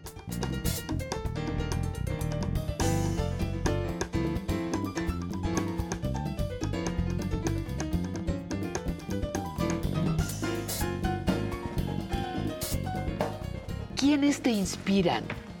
¿Quiénes te seducían para escuchar eh, su piano, su técnica, su composición? ¿Quiénes te inspiran para, para tu música? Eh, en el área de- de- del jazz, cuando papá llegó con los discos de Oscar Peterson, me- me, me voló la cabeza, como decimos. ¿no? Y luego escuché a Chick Corea, también fue otro estilo, fantástico. Por el lado del jazz y por el lado de la música afro- afrocaribeña, eh, Lili Martínez, que pertenecía a un grupo de Arsenio Rodríguez de los años 40, un extraordinario Sí, sí, pianista. ajá. Este, después eh, Papo Luca de la Sonora Ponceña, con quien tengo afortunadamente una, una amistad muy, muy entrañable. Que eso de conocer a los ídolos y luego tener una, una amistad, esas son las cosas más bellas que De- no le pueden ajá, suceder, ¿no? Exacto. Eh, es- ellos han sido mis, mis... Y bueno, y de compositores, cuando escucho a Silvestre Revuelta, sigue siendo un, un, este, un, un referente muy fuerte, ¿no? Y, y, pues los pianistas, un gran amigo, Alberto Cruz Prieto, que, que es, es colega de la escuela, lo oigo tocar y es, este, me gusta escucharlos. Entonces tengo estos referentes así como los más este, inmediatos. Los más que- inmediatos. ¿Te gusta compartir lo que sabes? Por supuesto, me encanta la idea, porque así yo recibí lo que, lo que sé, lo recibí de maestros eh, eh, maravillosos y, y de colegas, ¿no? Entonces eh, tengo esta responsabilidad eh, ética, estética, Ajá. generacional de, de- de compartir lo que sé, porque vienen muchas generaciones muy talentosas y a veces con esta incertidumbre es importante un poco ayudar, ¿no? De este, a, a que, que trabajar este, la música no es nada más una diversión, como luego se ve, ah, pues la música está ahí arriba, Ajá, se ajá, divierten, qué ujú. padre, yo quiero hacer eso. No, no, es una disciplina ardua, ¿no? De hecho, no acaba nunca, ¿no?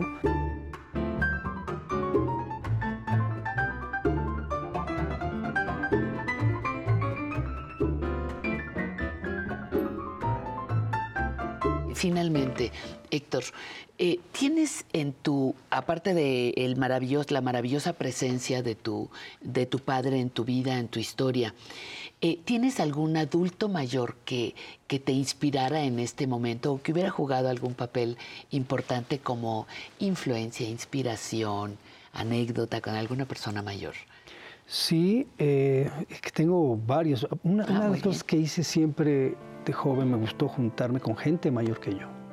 Siempre me acerqué a gente mayor. Entonces tengo mis tíos que, que, que adoro, que, que me acerco a ellos. Eh, por ejemplo, tuve la oportunidad de conocer a Mar Ruiz Armengol, ¿no? Este, a quien admiro Mario, muchísimo y él me iba a ver tocar, nos iba a ver tocar allá en un lugar en el Arcano, allá en el club de jazz en El los célebre 90s, Arcano, ajá. famoso, y, y tener una amistad este, con él, con Roberto Pérez Vázquez, el extraordinario pianista que recién nos dejó, eh, con estos personajes que nada más de sentarme a verlos era impresionante, era, era ver cómo tejían el piano, cómo tejían la música en el piano, platicar con ellos, que me contaran sus épocas de, de- de oro de, de- la música del medio, no solo del cine, de la música en México. Eh, protagonistas de ello, este, Víctor Ruiz Pasos, que también hace recién, que grabó más de 5 mil discos, él grababa tres discos diarios en la época de oro de estas grabaciones, Ajá, de toda esta ajá. época de oro de, de la, de la discografía mexicana. Todos estos personajes, y me quedo corto, faltan muchos más, pero, pero sí siempre tuve la oportunidad y el deseo de nutrirme de gente mayor, porque yo sabía que hay un gran, gran valor. Y son historias que si no se heredan, eh, se mueren, ¿no? El testimonio es lo que hace historia, creo. Pues Héctor Infanzón, te agradezco mucho el honor de haber estado aquí en los estudios de El Muchas 11 gracias. y en particular tu conversación para aprender a envejecer. Muchísimas Muchísimas gracias con todo mi corazón. Gracias. Qué linda, muchas gracias, Pati. Gracias a todos ustedes. Continuamos.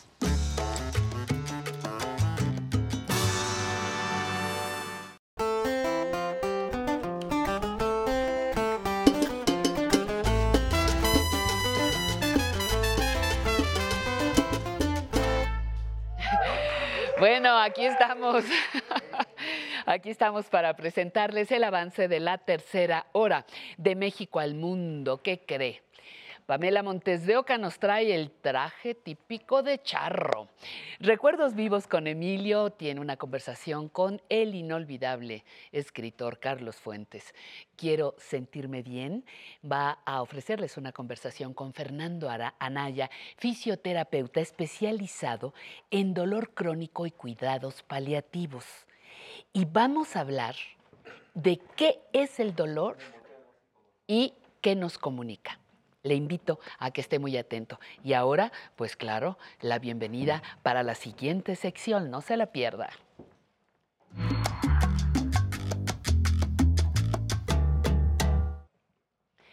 Nunca lo hemos dicho, Sensei. Hola. Sí, Pati. ¿Cómo estás? Nunca te he recibido como el único, el increíble dueño de siete cintas negras y de... ¿Cuántos me dijiste? Chispas. ¿Seis cintas negras y cuánto? Cinco, Pati, Cinco. Újule. Sensei, bueno, de cinco cintas negras, ¿sí? ¿Cuántos dan? 32, 32 dance. Los que, los que saben de esto valorarán la información que estoy dando. Y los que no saben, averigüenla para que vean de qué tamaño es nuestro sensei David, que además ahora ya baila, porque ahora vas a tener que sumar a tus cintas negras y a tus dance los pasitos nuevos que traes. Rutina de ejercicios para fortalecer pecho y, Y brazos. brazos. ¿Cómo Así es es. eso? Con la edad y sobre todo por no hacer ejercicio, el sedentarismo, el músculo va cediendo y se va pegando al hueso y va desapareciendo. La rutina de hoy precisamente es para hacer tono muscular y poder estar más fuertes y más verticales. Iba a decir una palabra, pero no, no es televisiva. Con permiso. Sí, mi vida, gracias. Adelante. Aquí estamos. Gracias. Vamos a empezar. Voy a necesitar que me ayuden dos, dos amigos del público. Vamos a hacer tres niveles. Un nivel de la, de la gente que tiene poca movilidad. Agarra tus botellas. Alejandro, por favor. Otra persona que tiene movilidad media y otro que, que tiene movilidad, pues más o menos. Alejandro va a ser de pie, los dos vamos a ser de pie. Amalia va a ser sentadita. Vamos a empezar ejercicios básicos con dos botellas de agua. Es importante, es importante tener algo en la mano. Podemos hacer sin nada, pero si tenemos algo en la mano es mejor. Fíjense, en- fíjense en mi brazo. Si yo, si yo hago mi brazo así, pero con nada más de agarrar una botella, ya mi brazo se activa. La idea es estar activados, ¿vale? Entonces vamos a hacer, primer ejercicio, vamos a hacer bíceps al frente y abajo. Los adultos mayores por lo general empiezan y empiezan a hacer así, entonces así no les sirve casi de nada. Es 45 grados y abajo. 45 y sin estirar los brazos, casi estirados pero sin estirar, ¿vale? Lo voy a hacer de lado. 45 grados, un poquito de bíceps, su estómago bien apretado, sus hombros al frente, su mirada al frente, ¿vale? Segundo ejercicio, lo vamos a hacer de lado. Igual, como al hombro, 45 grados, 45 grados. Vamos a hacer un poquito de pecho. Alejandro va a ser fijo y yo voy- me voy a mover y Amalia va a ser sentadita. Abrimos de lado, junto pie. Sin moverse, yo me voy a mover nada más. Abro, uno y al centro. Dos. El que tiene muy buena movilidad se puede mover. Los que tienen problemas de equilibrio, quietecitos. Cuatro y cinco. Muy bien. Ahora nos- separamos pies, estiramos brazos. eh, vas a doblar un poquito tus rodillas y estiramos atrás. Uno. Regreso aquí. Dos. Un poquito de tríceps. Yo me voy a agachar un poquito más. Tú ahí. Tres. Ahí, Alejandro, no te calientes. Cuatro. Cinco. Lo voy a hacer de lado. Bien estirado el brazo. Y aquí. Seis. Más abajo. Tú no, tú no, yo sí. Siete. Y ocho. Muy bien. Vamos a estirar al frente. Alejandro va a ser quieto. Amalia va a ser sentadita. Al frente estiramos. Uno y regreso. Yo voy a hacer con desplazamiento. Uno. Dos, tres niveles. El que tiene muy buena movilidad, que hace ejercicio. El que está trabajando en casa ahorita. Y las personas que están en silla o que tienen poca movilidad. Cuatro y cinco. Muy bien. Abajo. Vamos a subir a nuestros aquí y vamos a estirar arriba. Uno y abajo. Le voy a hacer de espaldas. Dos. Tres, bien estirado. Cuatro. Yo voy a hacer moviéndome. Cinco. Y seis. Muy bien. Como, manejando. Volante uno y uno. Uno, yo me voy a mover. Ustedes quietecitos. Dos, tres, cuatro y cinco. Y descanso. Estiramos al frente. Pura muñeca. Uno, dos. De preferencia con un vaso vacío. Ya los conozco. Y nomás de estar agarrando el vasito, descanso. Vamos a hacer antebrazo, igual de lado. Uno, bien estiradito, pura muñeca. Dos, tres, cuatro y cinco. Muy bien. Descanso. Nos agachemos un poquito, un poquito, un poquito dobladito. Un poquito inclinadita, Amalia. Y al centro. Uno. Vista al frente siempre. Nunca vean hacia el piso. Siempre vista al centro. Dos. Tres. Tocando palmas. Cuatro. Y cinco. No, no, sin aplaudir, sin aplaudir. Ese es al final. Órale. Pie izquierdo adelante. Ahora sí, juntos. Estiro un brazo. Levanto el talón de atrás. Un piecito adelante y uno atrás. Eso. Sin mover el brazo de adelante. Uno. Dos. Tres. Cuatro. Que no se les caiga ese bracito. Cinco. Vamos, fuerza. Otro lado. Mano contraria. Derechos al frente, izquierda hace. Uno. Este quieto. Dos. Tres. Cuatro. Y cinco. Muy bien. Pies paralelos. Agarramos cabecita. Y de lado. Uno. Dos. Tres. Cuatro.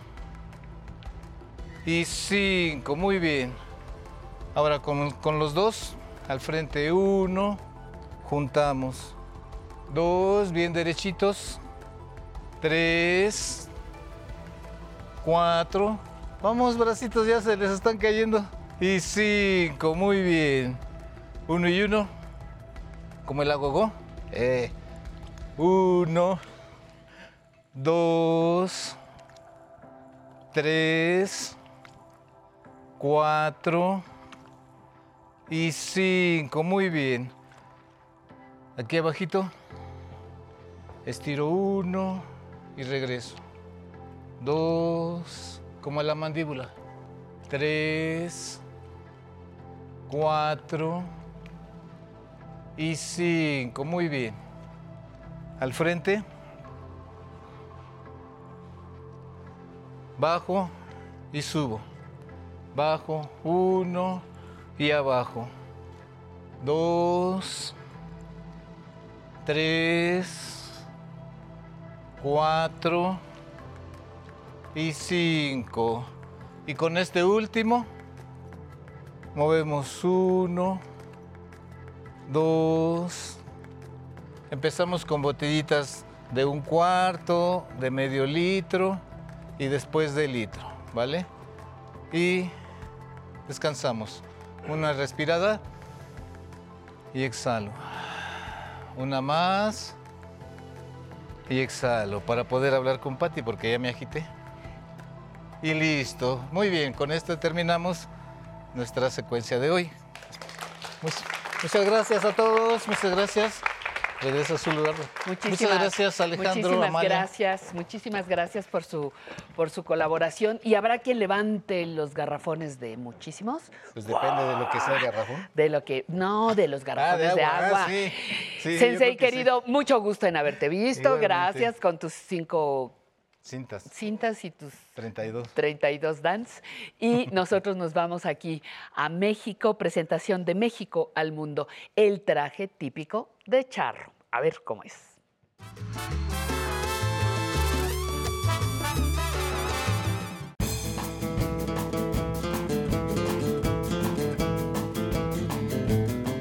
El traje de charro nació de una mezcla única de tradiciones. Pero, ¿cuál fue el origen de la vestimenta nacional de México?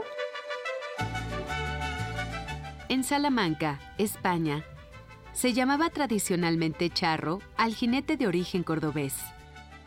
El traje del charro se popularizó en ese país, a la par del establecimiento de la cultura ecuestre y con la llegada de las razas de caballos árabes en toda la península ibérica. Al trasladarse esta cultura de la monta de caballo a América, cada región del continente produjo una vestimenta para sus jinetes. El gaucho del sur y el vaquero del norte. Traje de jinete de charro puede tener hilos de oro y adornos de plata, o bien ser una prenda más modesta, pensada para el uso rudo de las faenas en el rancho. Incluso el traje de charro se utiliza como disfraz de carnaval. En la cultura mexicana, la figura del charro llegó en el siglo XIX. Este icono ecuestre ha sobrevivido y se ha transformado. En la actualidad, se siguen confeccionando trajes de charro en varios lugares del país, mismos que se utilizan sobre todo para ocasiones de gala, para grupos de música y para el deporte ecuestre que mantiene viva esta tradición. Los primeros charros mexicanos fueron los hacendados ganaderos y sus empleados. Lanzar y colear becerros, vacas y toros cotidianamente haría que la charrería se convirtiera en un deporte. La vestimenta nació conforme se desarrollaba la ganadería en México, aunque el traje de charro todavía no era tal como lo conocemos hoy en día. Aquí es en donde entra en escena Maximiliano. Durante la intervención francesa, los grupos de rancheros que se enfrentaban a la amenaza europea tenían una vestimenta peculiar. Pantalones de gamuza que estaban abiertos por los lados, con un calzón blanco en el interior. Para cerrar ambas prendas, se usaban botonaduras de oro y plata. A estos personajes se les conocía como chinacos. El atuendo evolucionó y se le incorporaron charreteras de gamuza, camisa blanca y un sombrero de ala tendida con adornos llamados chapetones. Maximiliano llegó a usar dicho atuendo y lo puso de moda. Fue él también quien comenzó a llamarles mariachis a los rancheros que portaban aquella vestimenta y además tocaban cierto tipo de música durante las bodas. El traje fue evolucionando con el tiempo. La copa se hizo más esférica y redujo su altura. El ala se redondeó y amplió. La holgura del pantalón varía según sea para jinete o para mariachi. La chaqueta puede ser corta o larga. Cada época y cada región moldean los aditamentos y la hechura del traje. Desde luego, hoy en día el traje también puede ser de charra, es decir, diseñado especialmente para las mujeres.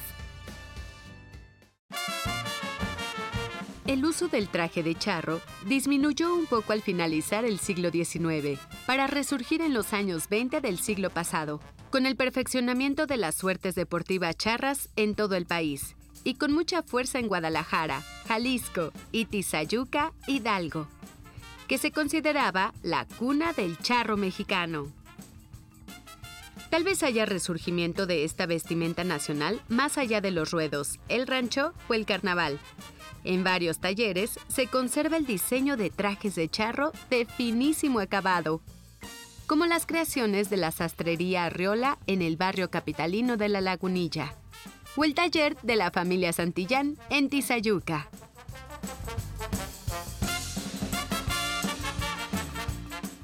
La charrería como tradición ecuestre mexicana ha sido declarada Patrimonio Cultural Inmaterial de la Humanidad por la UNESCO, un arte del que sin duda forma parte esencial del emblemático traje de charro.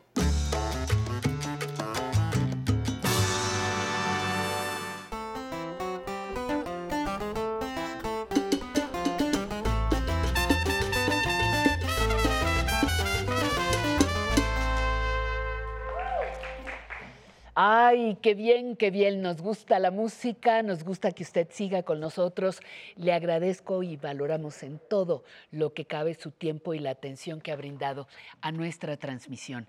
Y no se vaya, porque el siguiente tema eh, parece que todos sabemos que es el dolor, pero pocos lo entendemos.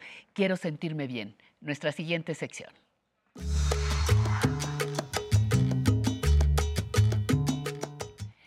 Fernando Anaya es fisioterapeuta especializado en dolor crónico y cuidados paliativos.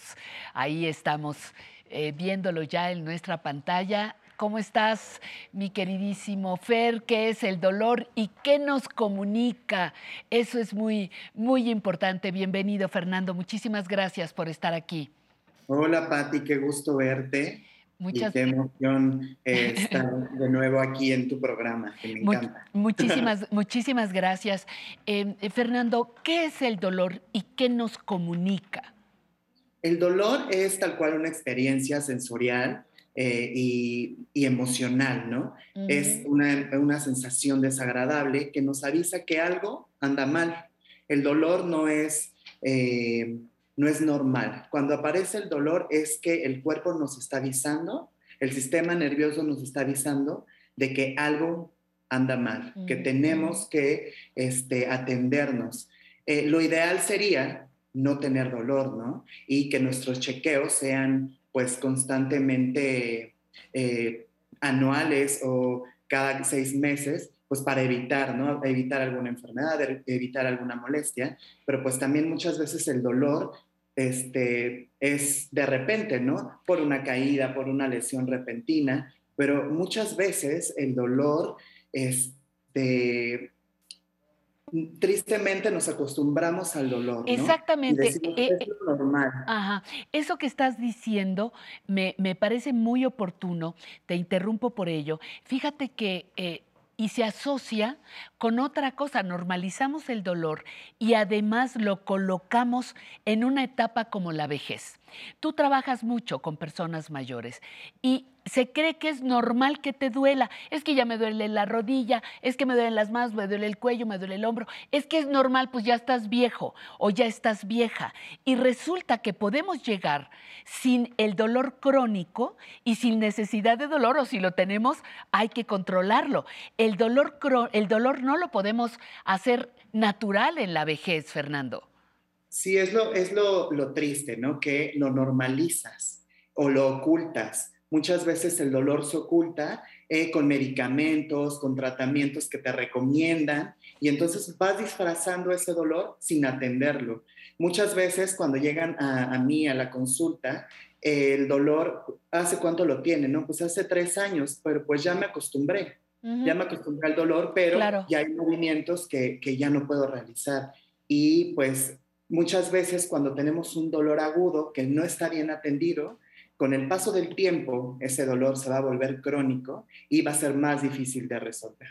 Entonces lo importante es, aunque sea un dolor leve, irnos a checar al médico, al fisioterapeuta, para pues, saber qué, qué está pasando y tomar las medidas adecuadas, ¿no? El medicamento, el tratamiento o lo que nos indiquen los especialistas. ¿Cuántos, ¿Cuántos tipos de dolor existen?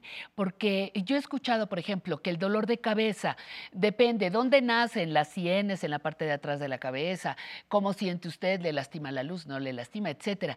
Pareciera que cada dolor es diferente o que hay clasificaciones diversas de dolor. ¿Qué hay de eso, Anaya?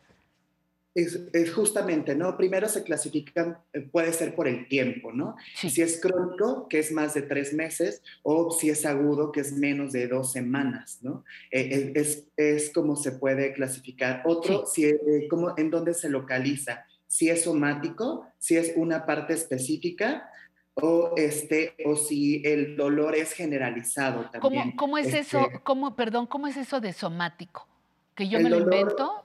Este puede ser eh, agudo o localizado, por ejemplo, un dolor como de artritis o un dolor de rodilla, ese puede ser somático.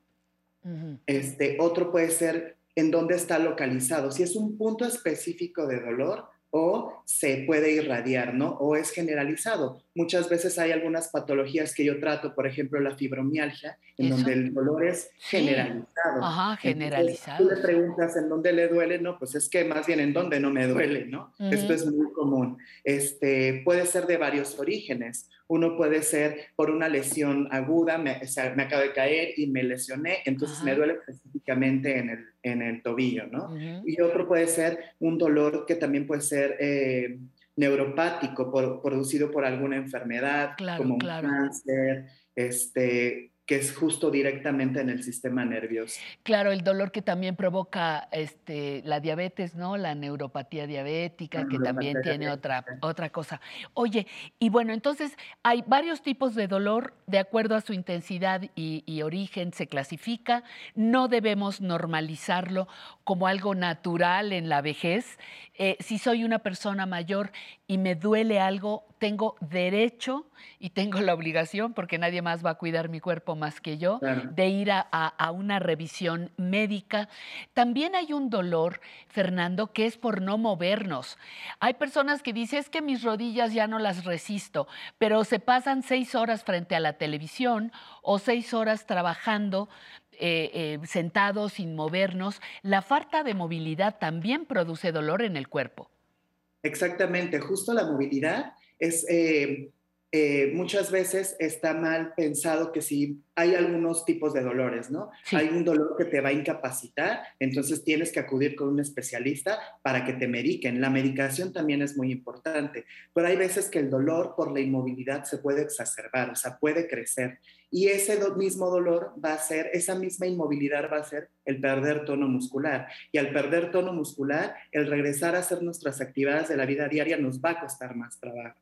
Entonces, lo, primordial es irnos a checar con un especialista y aunque el dolor sea leve, moderado o severo, lo tenemos que hacer, nos tenemos que cuidar y tenemos que, este, justo el, regresar a nuestras actividades de la vida diaria.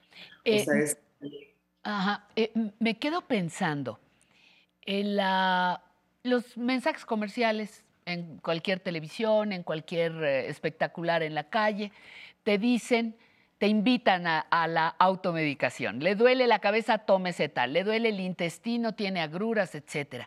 Para el dolor te mandan también, te, eh, fácilmente puede uno conseguir medicamentos o tecitos o cositas de esas para quitarnos el dolor. Pero yo te pregunto, ¿no sería riesgoso acallar un dolor que me está dando o el síntoma de una enfermedad? Exactamente, el, tú, el, estar previniendo el dolor con medicamentos es muy delicado, justo por esta situación que comentas, Patti. El, estamos ocultando algo que nos está avisando, el cuerpo nos está avisando que algo está pasando. Exacto. Entonces, también muchas veces el automedicarnos es muy riesgoso. ¿Por qué? Porque ese medicamento que quizás vende en la farmacia este, puede hacer interacción con otros medicamentos que yo esté tomando. Entonces, lo ideal es no automedicarse e ir al especialista. Eso es como vamos a prevenir que aparezca más dolor o prevenir que esa enfermedad o esa eh, patología siga avanzando. Él yendo a un especialista. Y, y, te va a parecer como, como muy absurda la pregunta, pero ¿se puede prevenir el dolor? Muchas veces no se puede prevenir el dolor. ¿Por qué? Porque aparece, ¿no? Por una caída súbita, este, por un traumatismo, por un accidente. Pero muchas veces sí lo podemos evitar por una, teniendo una buena postura, sabiendo cargar bien, ¿no? Cargar bien en casa, sabiendo hacer nuestras actividades de la vida diaria, o el simple hecho de pararnos bien de la cama, o sea, el saber pararnos, eso es muy importante, ¿no? O sea, justo eh, yo como fisioterapeuta, lo que eh, trabajo con mis pacientes es enseñarles, ¿no? Educar de nuevo estas posturas o estas este, malas, eh, pues sí, se podría decir, malos hábitos que vamos teniendo que nos van a provocar dolor en algún momento. Si nosotros, este, yo les digo a mis pacientes, aunque no tengan dolor, vayan al especialista, porque, por ejemplo, yo como fisioterapeuta les enseño cómo hacer estas actividades para en algún, en algún futuro, pues prevenir, ¿no? Prevenir este, este dolor. Es importante el chequeo. Esto, esto que dices es, es vital. A veces, fíjate, me duele un pie y como me duele y no me lo atiendo, ¿por qué me duele? Me puede doler por mil cosas. Empiezo a caminar chueco y entonces ya no me duele solamente el pie, sino la rodilla. y luego me va a doler la cadera. Y luego, en fin, tenemos que atender el dolor porque el cuerpo está hablando, ¿cierto? Exactamente. Y también el saber utilizar la andadera, saber utilizar ah, el bastón, eh, saber utilizar estos, eh, estos, pues sí, estos aditamentos es, es, importante. No es solo agarrarlo y utilizarlo, sino lleva un proceso específico para, para aprender a, a utilizarlo. Pues yo te, yo te agradezco muchísimo, Fernando Anaya, fisioterapeuta, que, que, converses con nosotros. Ya verás que vamos a hacer algunos programas para que nos enseñes cómo caminar con la andadera, cómo usar correctamente el bastón.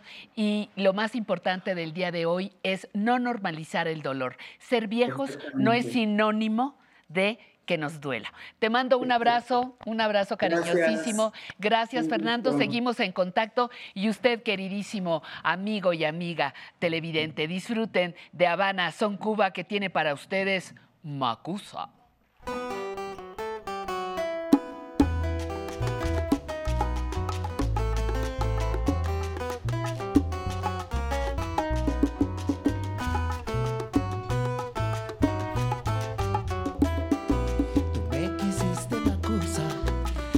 también te adoré con tanta ilusión.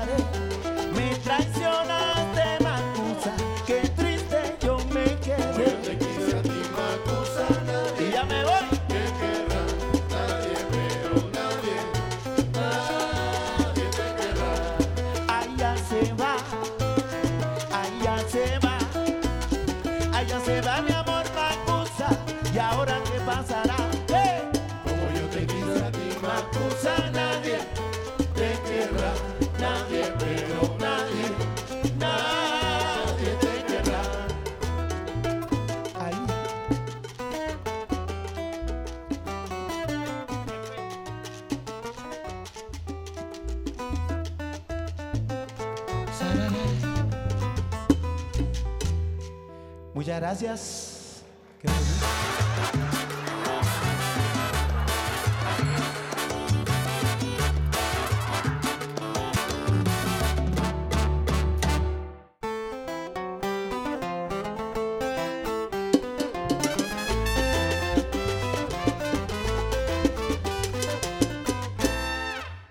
Hola, ¿cómo están? Muy buenas tardes. Gracias por seguirnos acompañando. Voy a aprovechar el momento para saludar a todas las personas, o a casi todas, porque no nos da tiempo, que nos han escrito en las redes y que nos han llamado aquí a nuestro programa. Elizabeth Rodríguez nos saluda desde Puebla, Julisa Mijangos desde Coatzacoalcos, Veracruz. Anel Jiménez manda desde Chimalhuacán. Saludos a su mamá, a Lore Juárez y a sus nietos, Leo Luna y Alondra. Muchas gracias. José Sandem Setu dice que nos manda saludos y manda un, eh, un saludo. Un, sí, un cordial saludo, José Sandoval Centurión. Estamos aquí también con la llamada de Dolores Mesa, que manda felicitaciones al programa.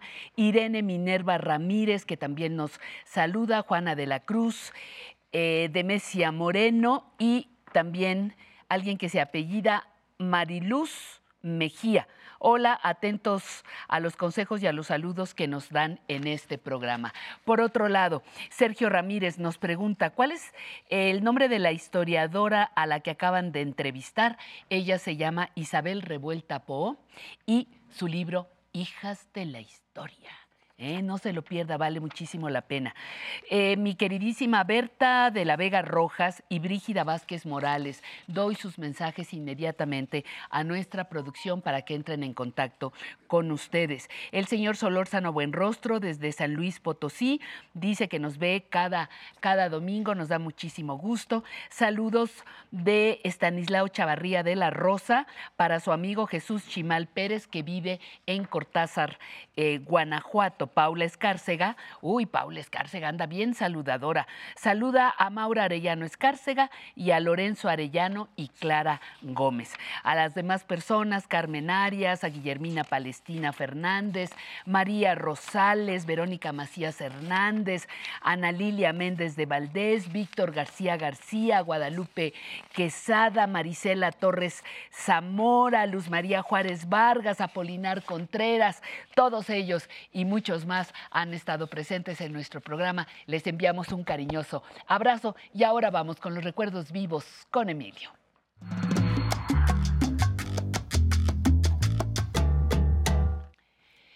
Emilio, que está bien vivo. Sí, muy ¿eh? viva y Vivito, coleando. Vivito y Pero coleando. cuidándome muchísimo. Eso me encanta, No sal- cuidándote, no, no sal- sales. no- solo salgo para verte. Ay, Te juro. presumida estoy. Oye, pero, pero tu tapabocas. ¿Sí? Doble. Doble.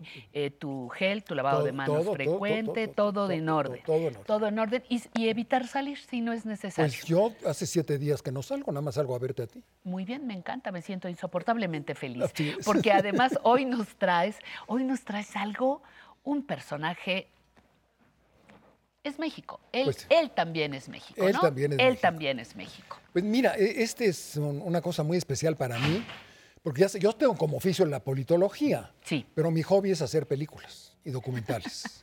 y ese Entre hobby, otras es entre otras, pero el primera, la primera experiencia que tuve Sí. como documentalista fue con Carlos Fuentes y con Octavio Paz, un programa sobre Alfonso Reyes. Es un género dificilísimo y exige del arte y del oficio. Pues me, me- me lo pidió a mí el, el rector Soberón, porque se pasó en la televisión francesa, Sí. como un homenaje a tres mexicanos, que era Alfonso Reyes, Octavio Paz y Carlos Fuentes, que habían sido embajadores en Francia.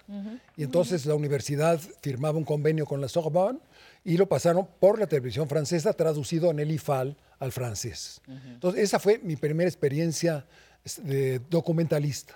Y luego una, como 15 años después, creo que fue en el 78, que es lo que vamos a ver ahora, es una explicación, una presentación que da él sobre una película extraordinaria, la primera película mexicana que ganó dos Oscars, que se llama Centinelas del Silencio, producida por Manolo Arango como productor y que nos dura 18 minutos y es un viaje aéreo sobre, eh, sobre la historia de la arquitectura prehispánica, ¿no?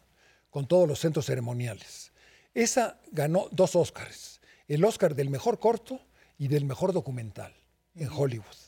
Es la única, la primera vez que sacamos Óscares y el que lo hizo era un mexicano, que era Manolo Arango, ¿no? Entonces, para una exhibición privada que se iba a hacer, para presentar esto, tenemos a Carlos Fuentes hablando de Centinelas del Silencio. Pues vamos a, vamos a escucharlo, vamos a disfrutarlo. Era un gran conversador. Un gran conversador. Don, este, no sé qué época lo hiciste, pero mucha, mucha, mucho tiempo de su vida. Fue un hombre además muy atractivo, Muy atractivo, muy, muy seductor y un gran conversador. Vamos a Vamos a disfrutarlo entonces.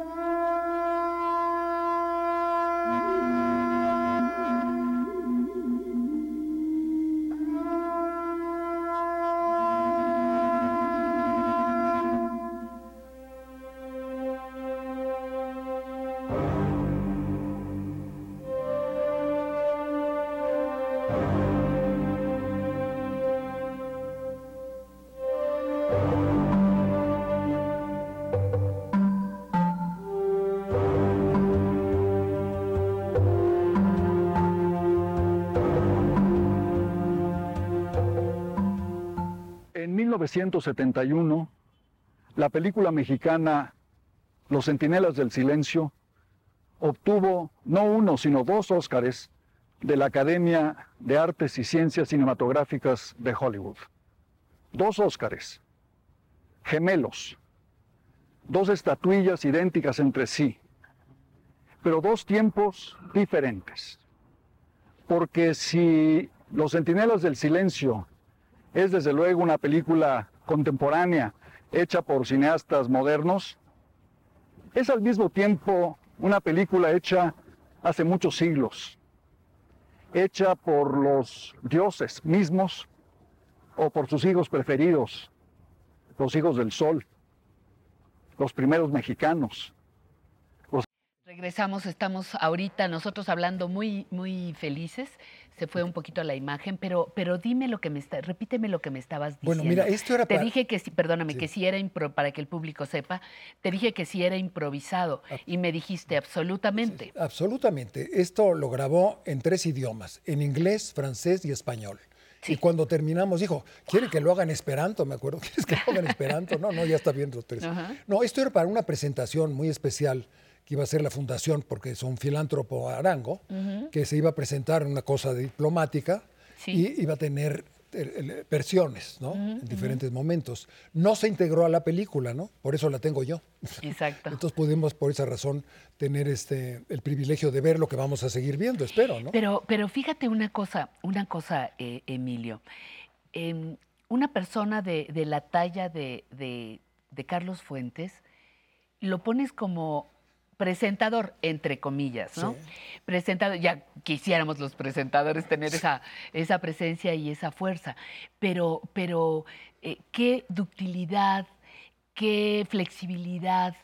eh, vamos vamos a, a comprobarlo nuevamente Vas a ver. en, en esto, en esto No, que a nos vas un a gran mostrar. actor, era un Vas a- gran actor. Además era Sí, un un gran gran actor. actor, sí. A ver, vamos a la siguiente parte. por los dioses mismos o por sus hijos preferidos, los hijos del sol, los primeros mexicanos, los habitantes originales de las Américas. Imaginemos por un instante que los dioses reunidos de noche no solo nombraron y crearon todas las cosas, sino que además las filmaron. Si los dioses hubiesen tenido una cámara en la mano, hubiesen filmado esto que ustedes van a ver en la aurora de los tiempos.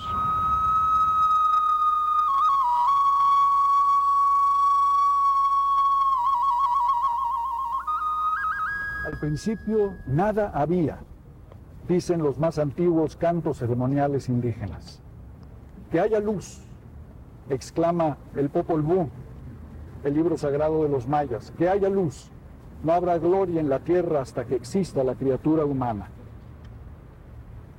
Para llenar el vacío, las antiguas culturas de México crearon grandes centros ceremoniales, hace mil, dos mil, tres mil años, en lo alto de las montañas, en lo más profundo de las selvas, de cara al mar.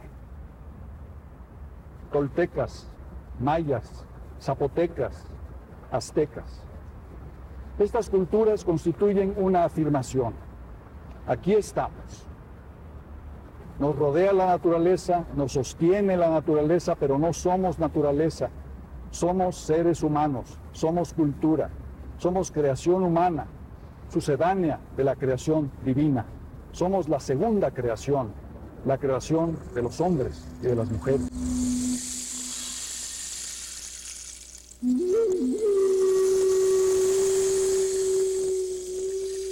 Embargo, el mundo humano le debe homenaje a la naturaleza, a los dioses de la naturaleza. Coatlicue, la madre de los dioses y madre de la tierra, la de la falda de serpientes, y su hijo, Huitzilopochtli, el mago colibrí, dios del sol y dios de la guerra. Tlaloc, el dios de la lluvia, con su máscara de serpientes. El anciano dios del fuego, Huehueteotl y Chantico, diosa de los volcanes. El dios del maíz, el pan de los dioses, Centeotl, y la diosa que vuela, la mariposa de obsidiana, Itzpapalotl. Pero el dios de esta película es Ejecatl. Ejecatl, el dios del aire, el dios que vigila desde las alturas, el dios que mueve a las nubes, el Dios que acompaña a los cinco soles, el recorrido de los cinco soles del nacimiento y renacimiento del mundo indígena. El Dios del aire es el centinela del silencio.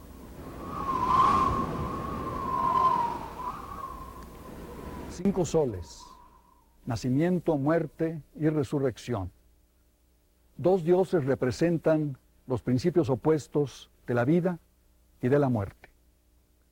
El principio de la vida era representado por Quetzalcoatl, la serpiente emplumada, Dios creador de la humanidad, Dios que trajo a la humanidad la luz de la educación, el Dios que enseñó a los hombres las artes de la orfebrería, la música, la agricultura. Y su enemigo, Huitzilopochtli, el mago colibrí, héroe de la muerte, Dios de la guerra, Dios del sacrificio de sangre necesario todos los días para que el sol vuelva a renacer al día siguiente. Pero estas tensiones del mundo indígena no se resolvieron desde adentro del mundo indígena, sino que vinieron desde afuera.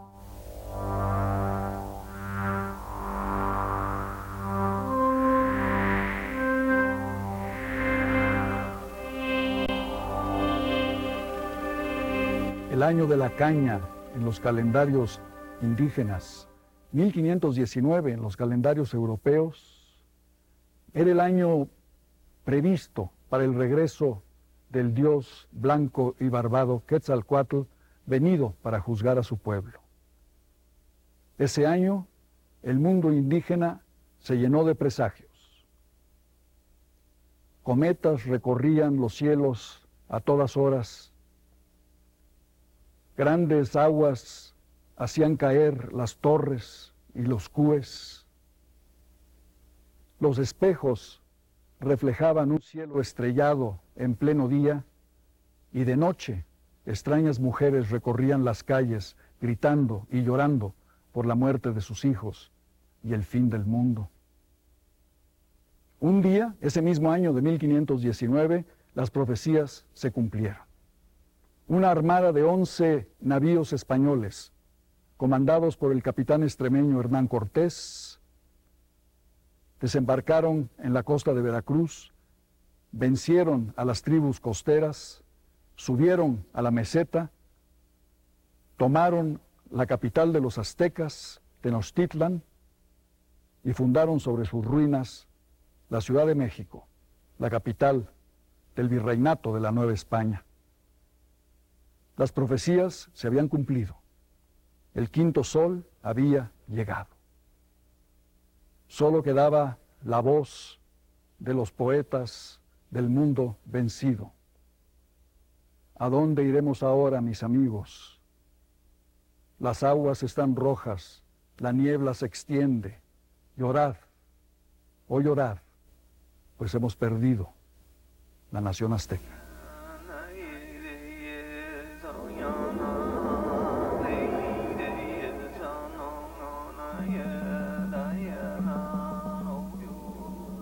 Encuentro de los dioses, la naturaleza y la humanidad, estos espacios de la civilización mexicana han logrado sobrevivir a todas las catástrofes de la historia para convertirse, libres de accidentes, pero llenos de misterio, en obras de arte que le hablan a la humanidad entera. En esta película, finalmente, el silencio ha sido roto. Los centinelas del silencio nos hablan. Híjole. Híjole, mira, vi la cara de, de- de nuestros invitados aquí del público, atentos a escucharlo. Qué manera de comunicar.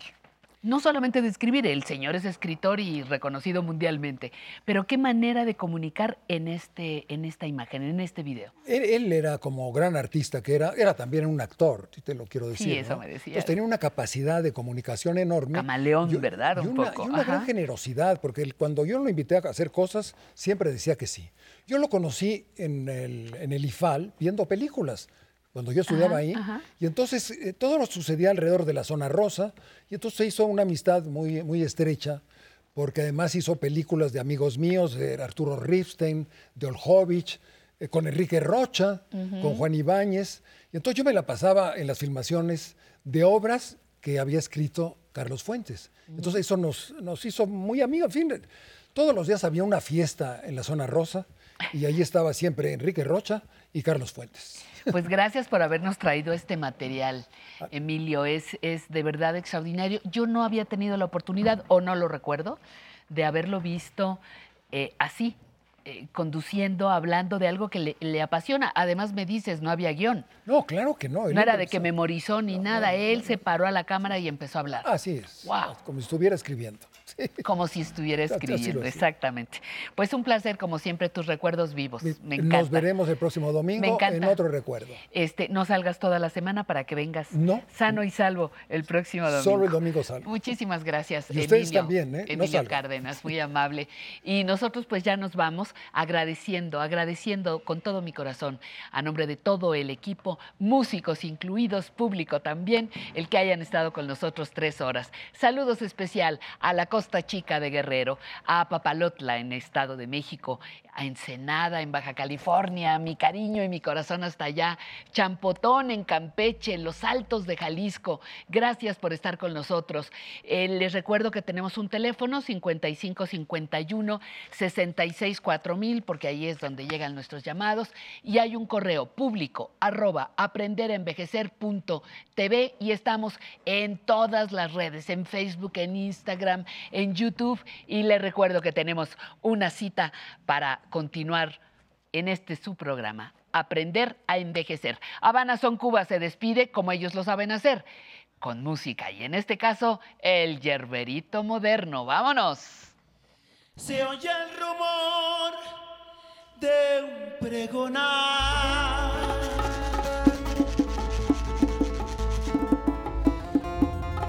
Que dice.